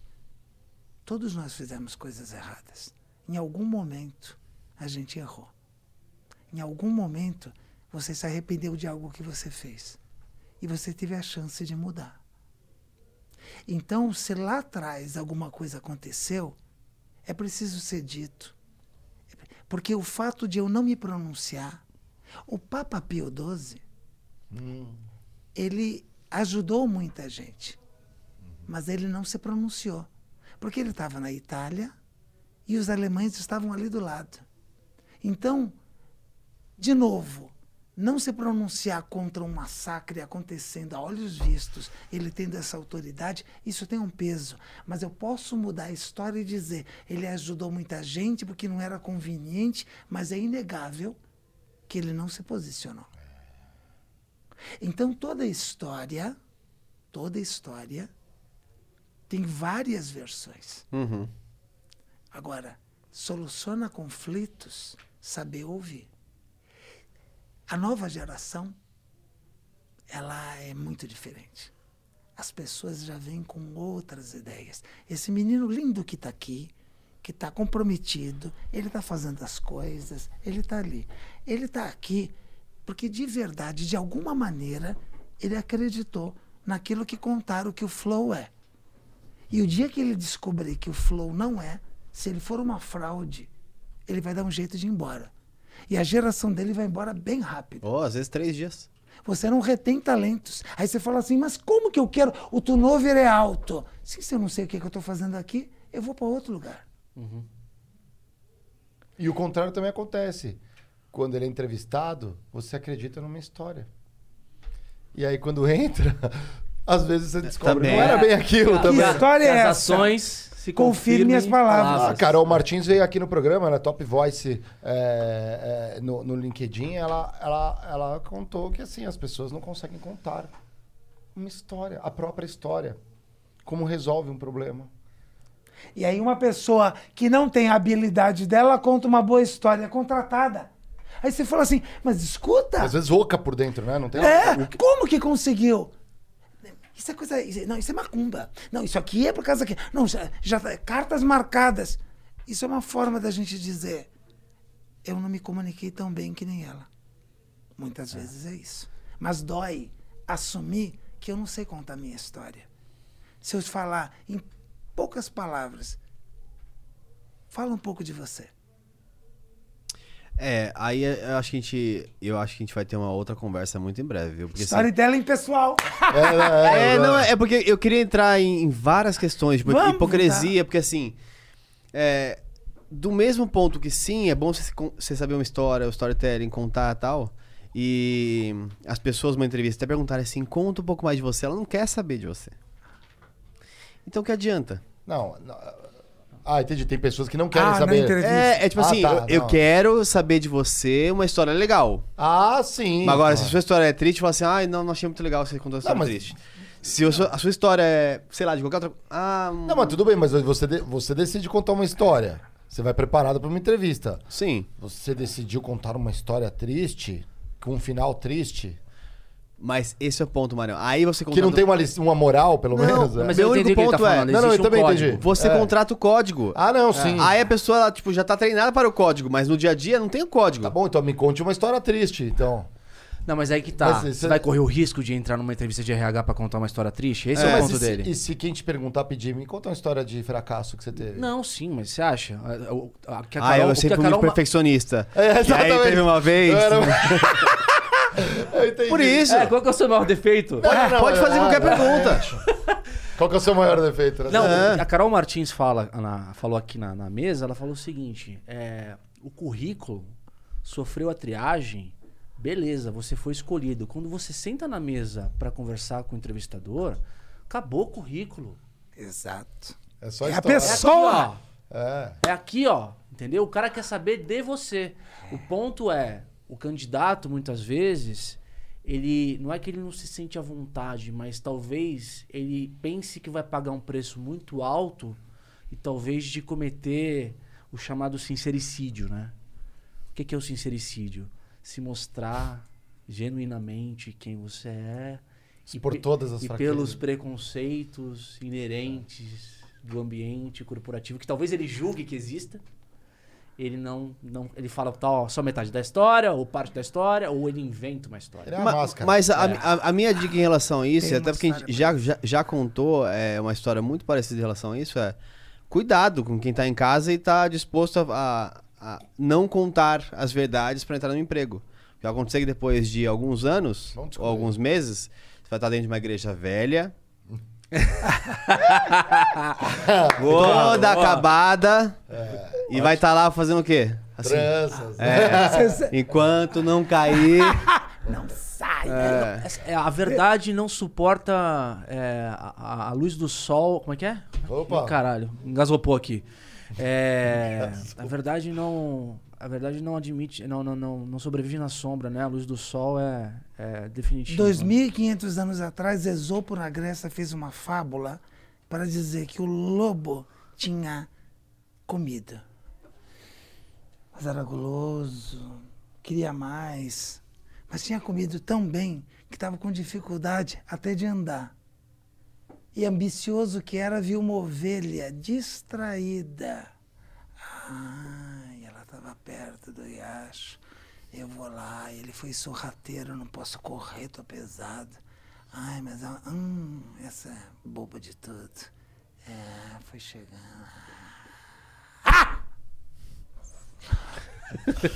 A galera tava um susto aqui. Ah, na hora. E aí? A ovelha. ah, ah, é.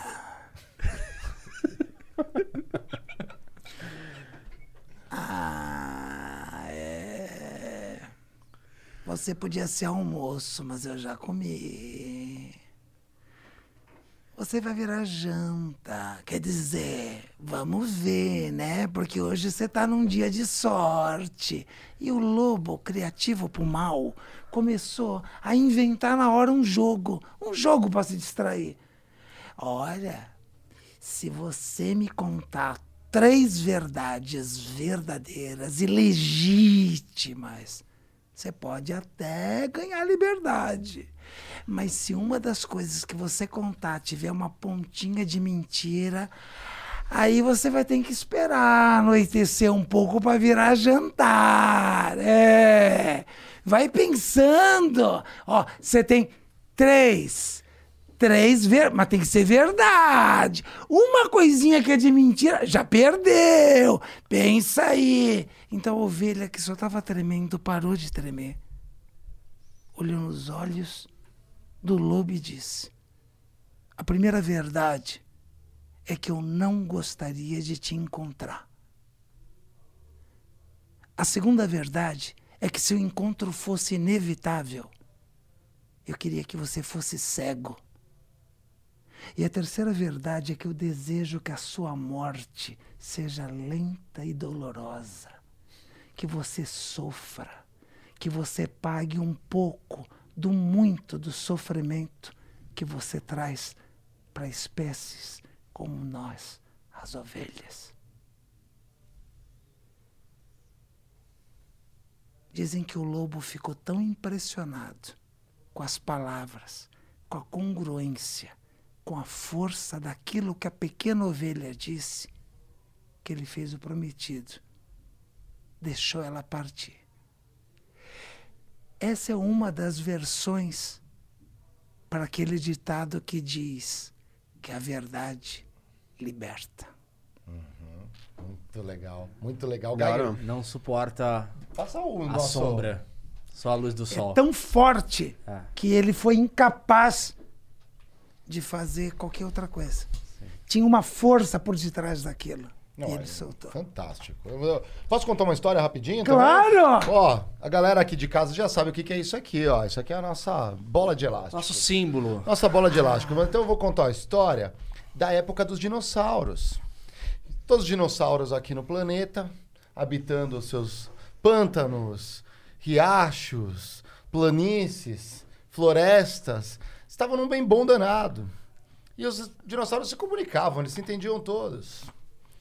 E um queria ser mais esperto que o outro. O tiranossauro era muito poderoso, come todo mundo. Tinha um outro que só ficava nos rios e lagos. E os outros nas planícies, pastando. Um atacando o outro. É o mundo normal. Até de repente, um pterodártilo que voa muito alto olhou para o céu e falou: tem uma coisa estranha. Tem um negócio ali, ó, parado. Que, que é esse negócio ali? No... Aí todo mundo começou a olhar, parou os dinossauros. Eles pararam e começaram a olhar aquele ponto. E falaram assim, que curioso, né? É, mas deixa lá, é, é novo, é novidade. Aí, de repente, aquele ponto começou a aumentar. Passavam os dias e o ponto começou a aumentar. E ninguém sabia o que era. Até que veio um triceratops e falou assim, aquilo é um outro sol. Nossa, que, que coisa, que coisa legal, um outro sol. Nossa, é verdade. Mas os dias foram passando e aquele negócio foi aumentando e aumentando. E aí todo mundo, ninguém se comportava mais do mesmo jeito.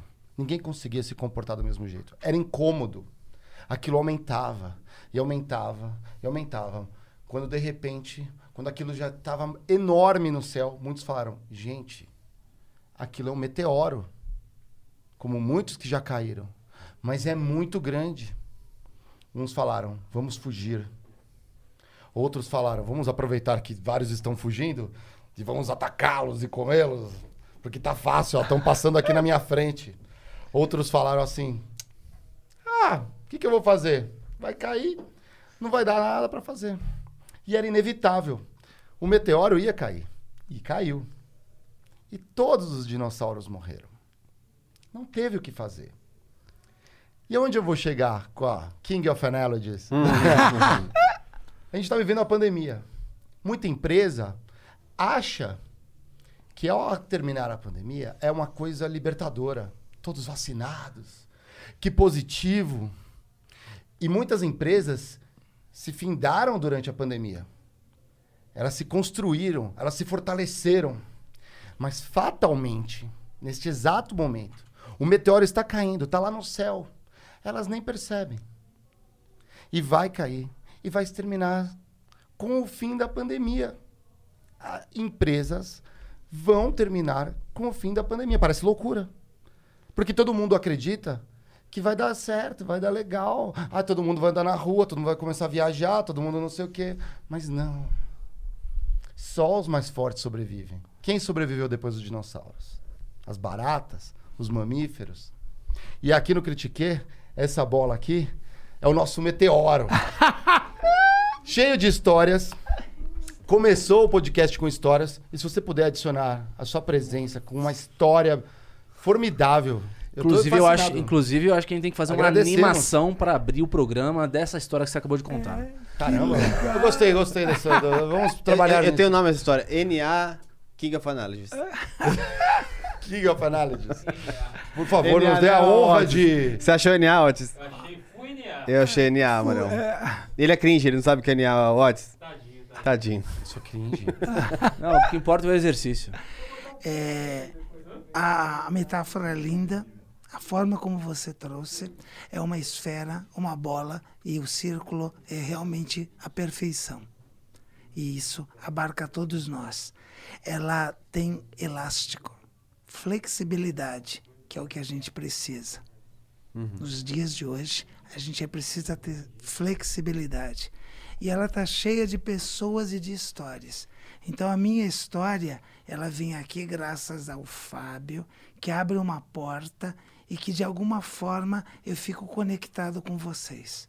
A partir deste encontro e do coração que eu vou deixar com vocês, o meu objetivo é que, a cada dia, a cada história, vocês sintam a responsabilidade que é estar à frente desse microfone. Com 8 mil inscritos, e se você tem amigos, convide para estar se inscrevendo. Bons conteúdos precisam ser compartilhados. É uma escolha que você tem. Então, compartilhe, passe para frente boas notícias e esse podcast é um lugar para isso, é um oásis para isso. Então passe para frente, você tem isso. Hoje a gente tem 8 mil. Amanhã a gente vai ter 8 milhões. Talvez a bola realmente aumente. Talvez tenha que ter muitas bolas. Mas a essência do trabalho e como começou, ela permanece a mesma. Quando eu escolhi os corações para trazer para cá, eu quis trazer um que tivesse três. Ai. Porque é exatamente vocês.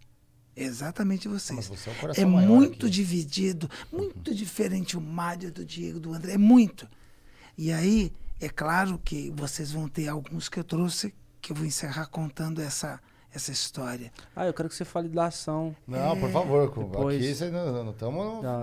é, fica- vou- Fica Não, tranquilo, a fica gente tem tranquilo, tempo. a A gente tem tem Eu tempo. vou é. contar e mas eu queria eh, que esse coração ficasse aqui, porque vai ter algum motivo e algum dia que você vai vir para cá e talvez por qualquer outra coisa você pense, mas por que que a gente está fazendo isso? E aí nessa hora, quando chegar aqui, vocês verem esse coração amarelo, você vai lembrar. A gente veio por uma outra coisa.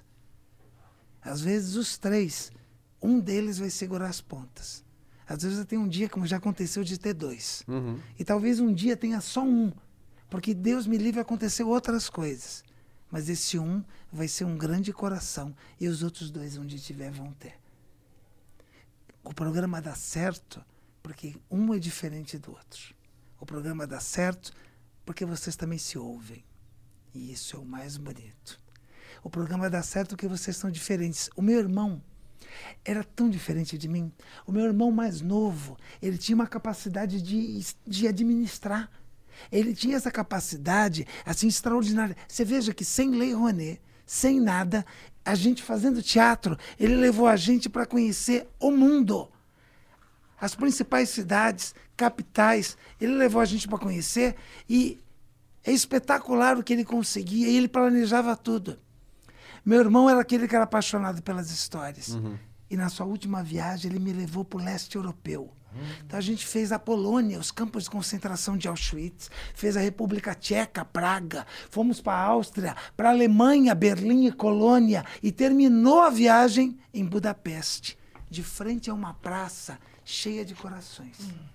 Eu falei para vocês que eu queria ser padre. Então eu ia, sempre quando chegava numa cidade, na catedral ou numa igreja. Meu irmão ficou encantado. Em 2010, os celulares não tiravam fotos como hoje. Então eu bati essa foto com uma daquelas câmeras e a Chica, e ele escolheu um coração e pediu para eu bater uma de perto. E eu bati essa foto. Então ele disse: O meu coração eu já escolhi. Tu não vai escolher o teu, Xande? Eu sempre exagerado disse, Eduardo, vamos levar um saco pro Brasil. A gente dá de lembrancinha.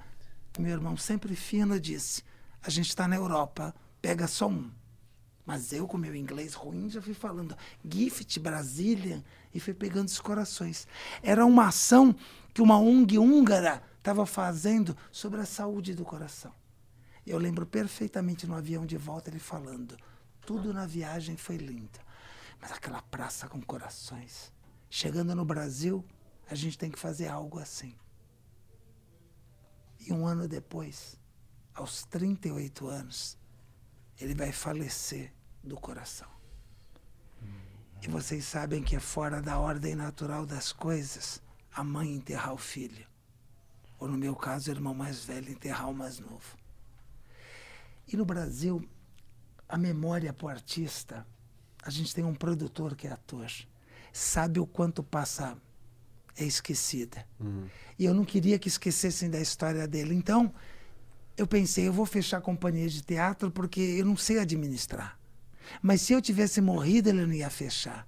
Então eu continuei com a companhia e fundei uma ONG que leva o nome dele.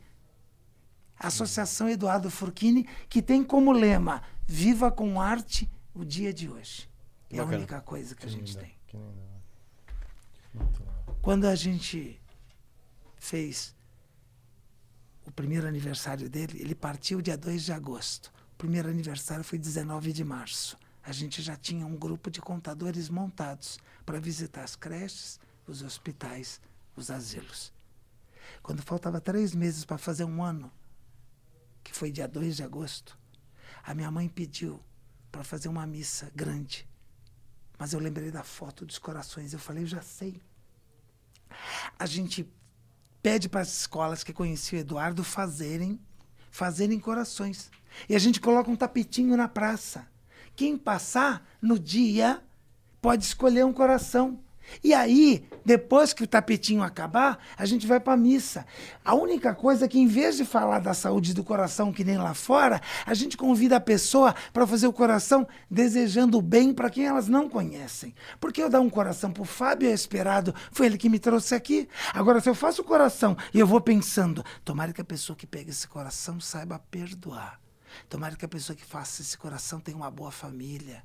Tomara que a pessoa que faça esse coração tenha saúde. E quando o coração está pronto, eu tenho o desprendimento de doar sem saber quem vai pegar, é uma ação do coração. Meus irmãos, no dia 2 de agosto de 2012, a Praça Mauá, o coração de Santos, estava assim.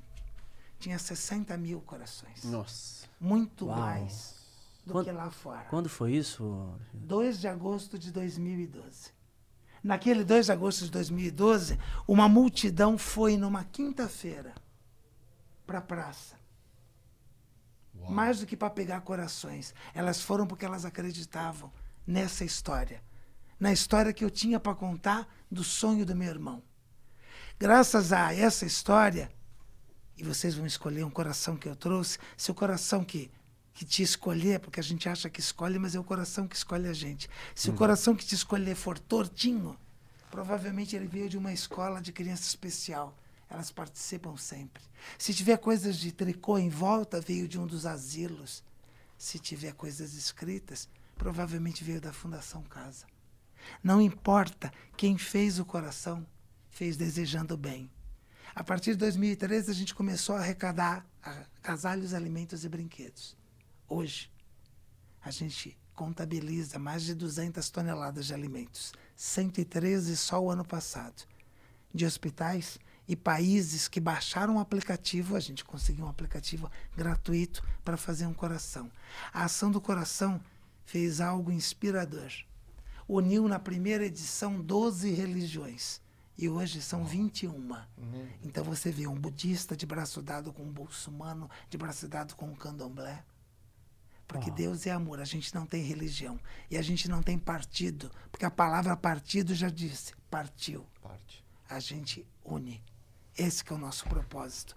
Quando a ação do coração chega num país da África, quando ela vai num hospital, quando a ação do coração é capaz de sensibilizar as pessoas a fazerem o bem, ela está mostrando, meus amigos, que o maior problema do mundo não é falta de comida, não é falta de agasalho, embora Em São Paulo, quatro pessoas morreram na madrugada de frio.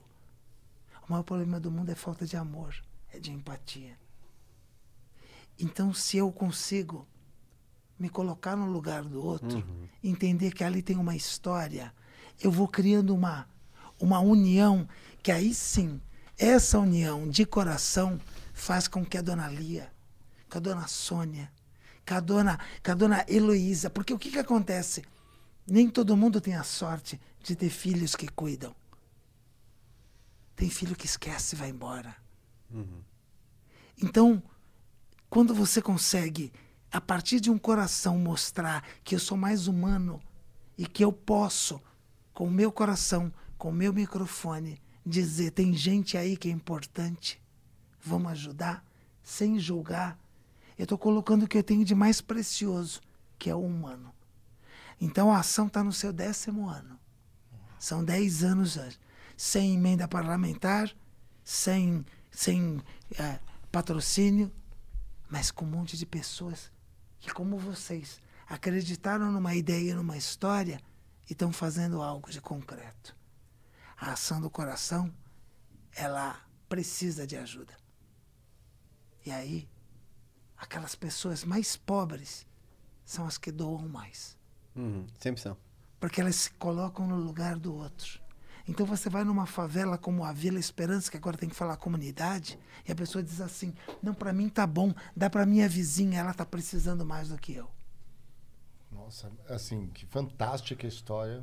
Maravilhoso. Maravilhosa. Muito obrigado por compartilhar isso com a gente. Assim, eu, eu tô assim emocionado, muito legal mesmo. Como, como que faz é, formalmente para ajudar a instituição? Você quer dar uma divu- divulgação? É, Você pode, através do site que é açãodocoração.org.br, você entra na Ação do Coração, aí ali você tem Pix.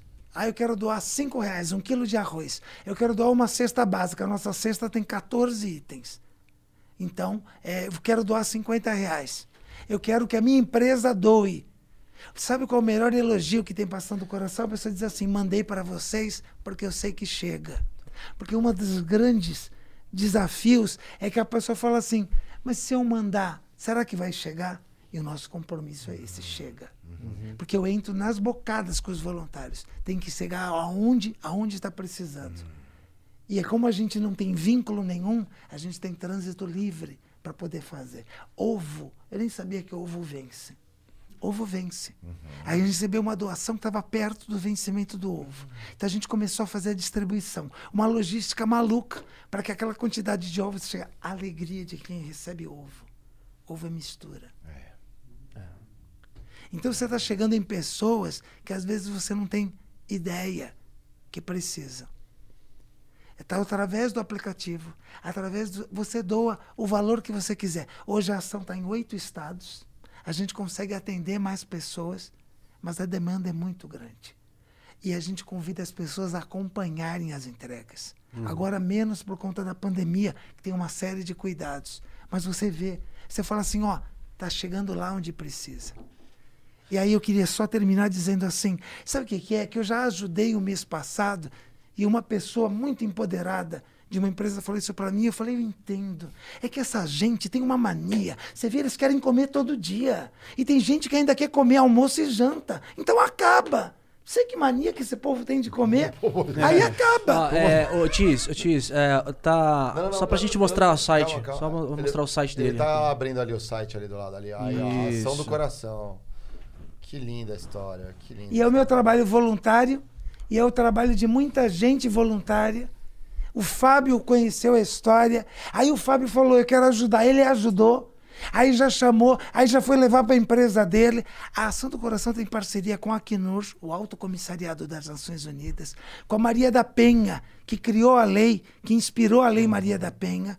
A Ação do Coração tem tudo aquilo que precisa, porque ela é feita por pessoas que é assim, tem toda aquela papelada infernal que precisa ter, mas o que é bonito, a Elba Ramalho ajudou, Maurício de Souza, pessoas que gravaram músicas, vídeos para ação, para dizer, olha, o cara da Torp, a empresa dele, vende umas máscaras fantásticas. 2% de tudo que é arrecadado da máscara vai passando o coração. Da Chico Rei, a camiseta vende, vai para ação. Então você percebe que tem empresas que estão entendendo que existe um valor social, que isso vale vir um dia aqui só para a gente falar. O que, que a minha Sim. empresa quer de verdade? Que história ela quer deixar? Qual é essa licença social que eu tenho para operar aqui? Porque é muito mais do que uma licença que eu pago para a prefeitura. O que, que eu faço por essa comunidade em torno de verdade? Que legal. Legal. Inspirador. Parabéns aí Parabéns. Muito, Muito, legal. obrigado. Muito legal. Nós temos perguntas aqui da galera. Aqui, galera, quiser mandar perguntas aí, ó, critiquepodcast.com.br, ali os seus Sparks. Vocês mandam perguntas e olha lá quem está aqui, nosso crítico, marcando presença, grande Lúcio. Lúcio perguntou assim: ó, vejo algumas semelhanças das histórias entre os heróis mitológicos e os empreendedores atuais. O empreendedor é o herói moderno e também o mito. O storytelling dos heróis modernos tenta abstrair ele do que o circunscreve através da meritocracia. O que, que você acha disso, dessa meritocracia? Porra, o cara engordou o porco Queria ali, ter meu. um filho assim, Lúcio, né? É, Lúcio, olha, quando a gente traz para um empreendedor moderno, vou até usar a palavra que você usou, os heróis modernos, né? E de que maneira? Veja bem, hoje, hoje, é tudo muito mais fácil. Eu contei aqui a história de um imigrante português ou de um imigrante árabe que vem para cá. Hoje, muitas vezes, eu empreender, que é uma palavra também muito grande da moda, né? É, não tem muito a ver, às vezes, com a história, mas com a sobrevivência ou como é que eu ganho mais dinheiro com isso. Uma história não é sobre alguém que ganha dinheiro, é sobre alguém que é capaz de transformar vidas. Porque alguém que ganha dinheiro é alguém que inventou a casa da moeda, alguém que inventou alguma coisa. E essa pessoa, alguém que vendeu armas, alguém que vendeu mísseis, essa pessoa ganhou dinheiro. Então, empreender está muito ligado, muitas vezes, ao sucesso que eu tenho, ao unicórnio, olha, a- a- ao mito. a- você está entendendo? O que, que tem por detrás disso? Unicórnio é um mito também, né? Isso é, fantástico. é. Unicórnio, eu sou unicórnio, cavalo de um chifre. A pessoa fala, você não tem nem ideia do que, que é, sabe? Não fala. Aí, sabe, eu vejo umas coisas e falo assim: pera um pouquinho, amor. Isso aqui só foi uma boa jogada de marketing para ganhar muito dinheiro. Então, a história que vai inspirar não é do cara que ganhou. Quanta gente você conhece que ganhou na loteria, que teve muito dinheiro e que perdeu tudo? Nossa, um monte. Ou você nunca mais ouviu Big falar. disso, Brother, né? Tudo isso, é. Então, esse sucesso, esse empreendedor, está muito mais ligado. Eu fui- ele me levou num restaurante que o nome do cara, que é o dono, é Faixa. Mas é para lembrar que ele era o faxineiro desse restaurante. Ele saiu do restaurante. Aí ele tinha o sonho de um dia voltar, foi trabalhar em outra coisa. Quando falaram que o restaurante estava à venda, ele, que era o faxineiro, foi negociar com o banco. E quando ele me apresentou e eu fui falar com o homem, que isso é uma história, eu falei, o senhor né? que é o dono? Ele falou, não, o dono é o banco e os clientes. Eu falei, não, mas o senhor é... Não, o dono é o banco e os clientes. Aqui eu sou o faixa. Eu falei, faixa? É porque eu fui faxineiro. Então tem um símbolo por detrás disso. Tem uma âncora para lembrar, para ele não esquecer a origem humilde dele. E aí eu falei, mas isso é maravilhoso. Ele falou, maravilhoso vai ser o dia que eu empregar 400 pessoas. Lúcio, esse cara tem storytelling. Esse cara tem ligação com coisas que você diz aqui. Não é todo mundo que tem sucesso, que deu sorte, que inventou alguma coisa que pode. Tem muita gente que inventou produzir álcool gel com uma rapidez e enriqueceu. É. Essas pessoas não vão continuar ricas. A não ser que elas tenham um outro propósito por detrás. O meteoro. é exatamente isso. E o Lúcio é o nosso Pegasus, quando ele vem. Ah, é ele lindo! leva, ele transporta a gente para outros lugares com as suas belas perguntas, Lúcio. Muito obrigado. aí, Muito né? obrigado. E Um olha abraço, que Lúcio. categoria. Lúcio, eu queria ter um filho Lúcio. Entra. Lúcio, minha... vai no luz, Instagram. né? Vai no Instagram, Lúcio Alexandre Camilo, palestrante. Vem falar comigo. Amei, amei. Temos mais, Otis? Não. Não. Ficaram mudos. Aí a gente fica preocupado, porque quando não perguntam, será que é porque, eu, porque falou demais ou porque a história já está fazendo o seu trabalho aí dentro? É porque a nossa voz está coando baixinho, mas ela vai chegar lá. Eu lembrei de uma, de uma frase que eu carrego comigo, eu já disse aqui no Critiquei já. É, a Isabela Land, ela coloca a vida como um intervalo entre dois grandes silêncios. O silêncio antes de nascer e o silêncio depois de morrer. E aí no meio tem um ruído. Esse ruído pode virar música. E a música vem da história. Se você vive uma, uma boa história, se você- o ser humano consegue viver uma boa história de vida, aí pode transformar esse ruído em música, né? E aí Então ele já- dança, tô arrepiado, é isso! Aí tem melodia, tem ritmo. Aí você fala assim, sei o que, que ele tem. Tá sempre bem. É porque ele ouve música. É isso aí. Talvez depois de um dia ruidoso, vocês venham pra cá porque de alguma maneira vocês sabem que se tudo der errado, pelo menos vocês ouviram música. Nossa, mas que música. não, e no, e no fundo, acho que muito não. Parabéns, meu Deus. E acho que que música que você trouxe hoje pra gente aqui. Então, Quantas obrigado. histórias, é, reflexões. Tenho certeza que a galera ficou se vendo. Os lobos ficaram quê? Os jabutis desceram das árvores. Mas é, é isso que nos inspira. De verdade. obrigado. Pô, Muito Alexandre, obrigado. muito obrigado. Eu que De verdade. É, inspirador demais. E é, faz parte da nossa história, e eu vou me apropriar dessa história do Critique, que é o seguinte, quando a gente está construindo o programa, eu já tinha uma coletânea de mais de 200 histórias do mundo corporativo, assim. Mas histórias lá do B. Aquilo que as empresas não contam. E aí, quando eu juntei com o Geiger, a gente já estava já discutindo aqui com a galera do Flow, vamos melhorar esse cenário, a galera tem a identidade da empresa. E eu queria muito um ponto que é emblemático, né? Batendo ponto. A galera vem aqui bater o ponto no nosso podcast. E o Geiger falou, poxa, meu, na firminha do meu pai, antigamente tinha um ponto que tá lá parado. Que legal! Vamos trazer. E esse ponto está exatamente aqui atrás de, da gente, onde os nossos convidados batem o ponto no nosso Nossa, programa. Se você nos der a legal! honra de bater o ponto no Critique, nós vamos ficar lisonjeados com a tua presença. Muito criativo, muito É bom. uma lembrancinha. Muito. Que nem, que nem o elástico que você colocou aí, na verdade é um ritual pra você também, pra você entender que a- à medida que você colocou esse elástico aí, você passou a fazer parte do Critique. Que legal. Você fez parte da nossa história. Você trouxe a, você, você trouxe a tua história, a tua vida, a tua leitura de vida, o que você. Porque assim, a vida são frames, né? A vida são frames. E você, você olha a vida exatamente do jeito que você contou. E as pessoas adoram. Tenho certeza que adoraram. Então você fez parte do- desse programa aqui. Os né? comentários aqui hoje É. são fantásticos. Ai, ó. que legal! Nossa, que Ó, bom! Se nos puder dar honra aqui, ó, temos o nosso. O cartão de ponto, olha. E é legal, né? Porque tem toda uma simbologia por trás de eu marcar o meu ponto. Eu marco o meu ponto, né? Eu, eu, eu participei disso. Tem uma hora e ele pode bater, né? Pode, Pode, pode. pode pra baixo. Aí, ó. Ah! É, valeu, muito Que legal. Muito, muito obrigado por permitir. E aí coloca aqui. Pode colocar aqui, gente. Esse É. é, mas esse é teu. Esse é, Ah, eu é quero É. levar. Esse é teu, esse é teu. esse é teu, o outro a um que guarda ali. comigo. Na verdade, esse aqui que eu tô- a gente tá assinando um recadinho, É. esse outro fica com a gente. Esse outro você vai assinar, manda um recadinho. Escreve um recadinho de punho pra gente, É, vai ficar a aí. gente vai ficar. Quer deixar um recado pra galera de como te seguir, mídias? Perfeito. Eu vou pedir para que vocês, eh, se tocou o coração de vocês, sigam a ação do coração. Façam uma doação. Aproveitem o dia de hoje para olhar, no dia de hoje, quem você ouviu. Presta atenção na história que você anda contando ao seu respeito.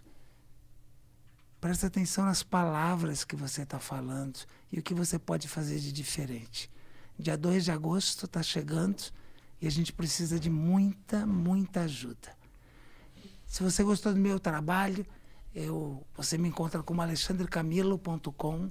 Lá tem eh, o Instagram, tem o YouTube com as histórias. E eu vou ficar muito feliz se você mandar um direct, se você. Mas agora, nesse momento, Eu queria, mais do que pedir para que você eh, me siga, eu queria que você fizesse hoje o bem. Se você quiser me seguir, vai ser muito bom. Eu vou ficar muito feliz. Mas eu vou ficar mais feliz ainda se hoje você fizer uma doação, se hoje você conseguir abrir o seu coração e prestar atenção. Porque essa pode ser a minha última participação num programa. E aí eu posso sair daqui e eu vou para Santos e aí eu morro no caminho. Um caminhão me pega, sofro do coração, acontece alguma coisa. E a gente não sabe a hora que a gente vai embora. Então é importante a gente perdoar e estar tá de bem. Tem gente que quer esperar a Páscoa, quer esperar o Natal para ficar de bem de alguém. Fica de bem hoje. Tem gente que não sabe dizer obrigado para as pessoas que estão em casa. Tem gente que esquece de agradecer em voz alta. Agradecer em voz alta. Tinha um homem, tinha um homem que ficou preso dentro de casa por causa com o que estava acontecendo e não podia sair e colocavam na porta dele comida aos familiares. E ele praguejava alto, alto, dizendo que isso era injusto. Ele se sentia um leão enjaulado. E o contato que ele tinha com o mundo era, era pela janela. Então um dia ele estava praguejando em voz alta, dizendo que é um absurdo. Quando é que isso vai acabar? Sozinho em casa e ouviu um barulho de lata. Pá, pá, pá, pá, Ele foi na janela para ver o que, que era e viu um morador de rua desesperado, virando todas as latas de lixo.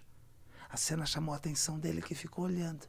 E o homem virava, virava, ele estava procurando alguma coisa. E de repente, o homem tira do meio do lixo o resto de comida. Então ele começa a comer, comer, comer ferozmente. E o homem dentro de casa fala em voz alta, olhando para o alto. Graças a Deus, na minha casa eu tenho comida.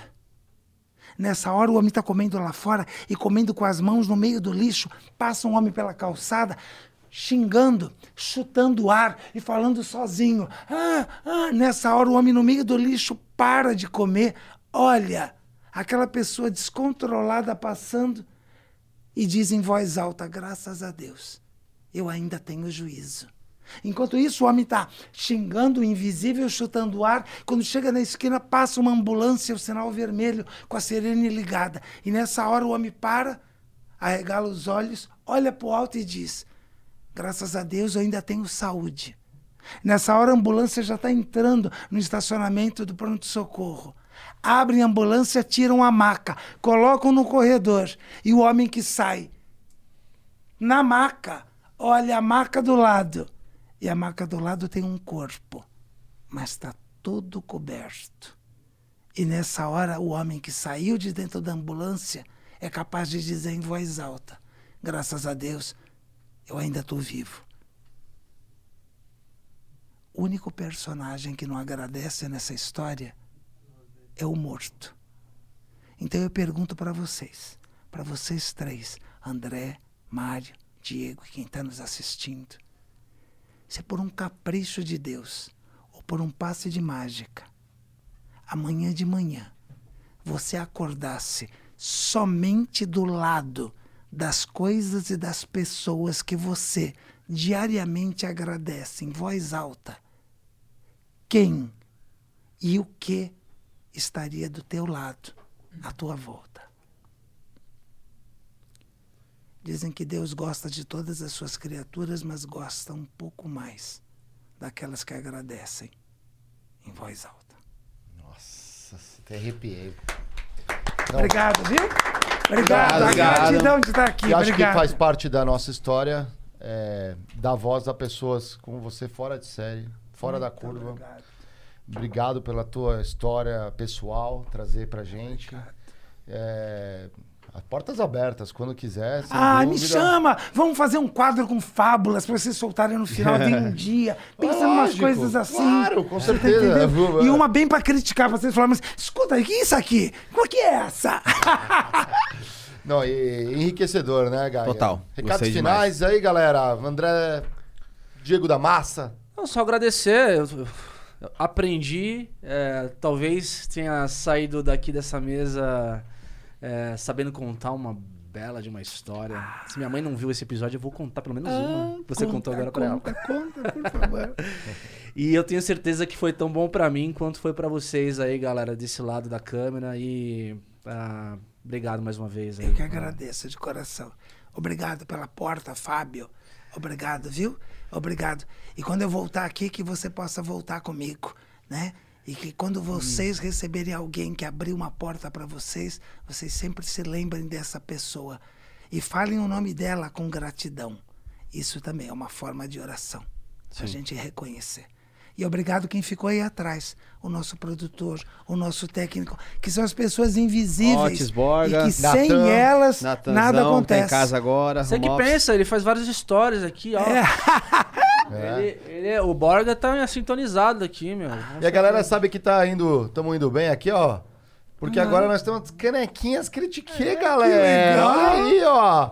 O escritório sem caneca não dá. Inclusive, a gente vai contar outra. Na próxima a gente começa contando a história da caneca. É, Mas exatamente. fica para uma próxima história, galera. Um bom fim de semana. Segunda-feira, Luiz Pacete. Inovação e marketing. Aliás, marketing que se apropria Nossa, de tantas de tantas histórias. histórias. Segunda-feira, galera, inovação, Luiz Pacete, hein? Ó, imperdível. Mais uma pessoa fora de série aqui com o Alexandre. Mostrou-se capaz, emocionante. Capaz de atingir os nossos corações e nossas Exatamente. Mande Vou deixar pra 10 corações para todos Mande aqui. corações, mande pra 10 amigos aí pra eles assistirem essa história, que foi muito bacana. Muito ah, legal. Só um ponto. é, obrigado ah, pelo coração. Ele vai estar conosco. Ah, muito Eternizado. obrigado. eternizado Obrigado, aqui. Ele vai estar. obrigado. Cada episódio a gente vai lembrar de você com coração. Muito obrigado, viu? Eu trouxe corações para a equipe. Você pode baixar o aplicativo e mandar corações para quem você quiser com o aplicativo. Você faz uma. escolhe um sentimento e envia o coração. Então vale a pena vocês verem o aplicativo e pedirem para que as pessoas possam ajudar. E ajudem também divulgando boas notícias. Quando alguém me manda uma notícia ruim, eu não passo para frente. Então você tem alguém que você ama, passa o link do Critique, fala assim, olha aqui, ó, ó, é essa aqui essa história. Porque aí a pessoa fala assim, por que, que ele está me passando isso? Aí vai ouvir e vai falar, nossa, tinha razão. É assim que as boas histórias viralizam, né? Então faça isso, faça isso agora. Esse é o seu papel de gratidão, se você gostou. Não guarde para si. Coloque o Critique para jogar luz no mundo. Aliás, quem não viu o programa Razões para Acreditar, aqui com o Vicente, só Muito voltar, ele só também. fala de notícias boas. É maravilhoso. Ah, ele veio aqui. Fantástico. Pessoal, Veio? Veio. Ah, eu não vi esse, eu quero ver. É, Muito o legal. trabalho é li- é lindo. lindo. É lindo. Que legal. Mas valeu, galera. Obrigado. Certo? Até Tamo segunda. junto.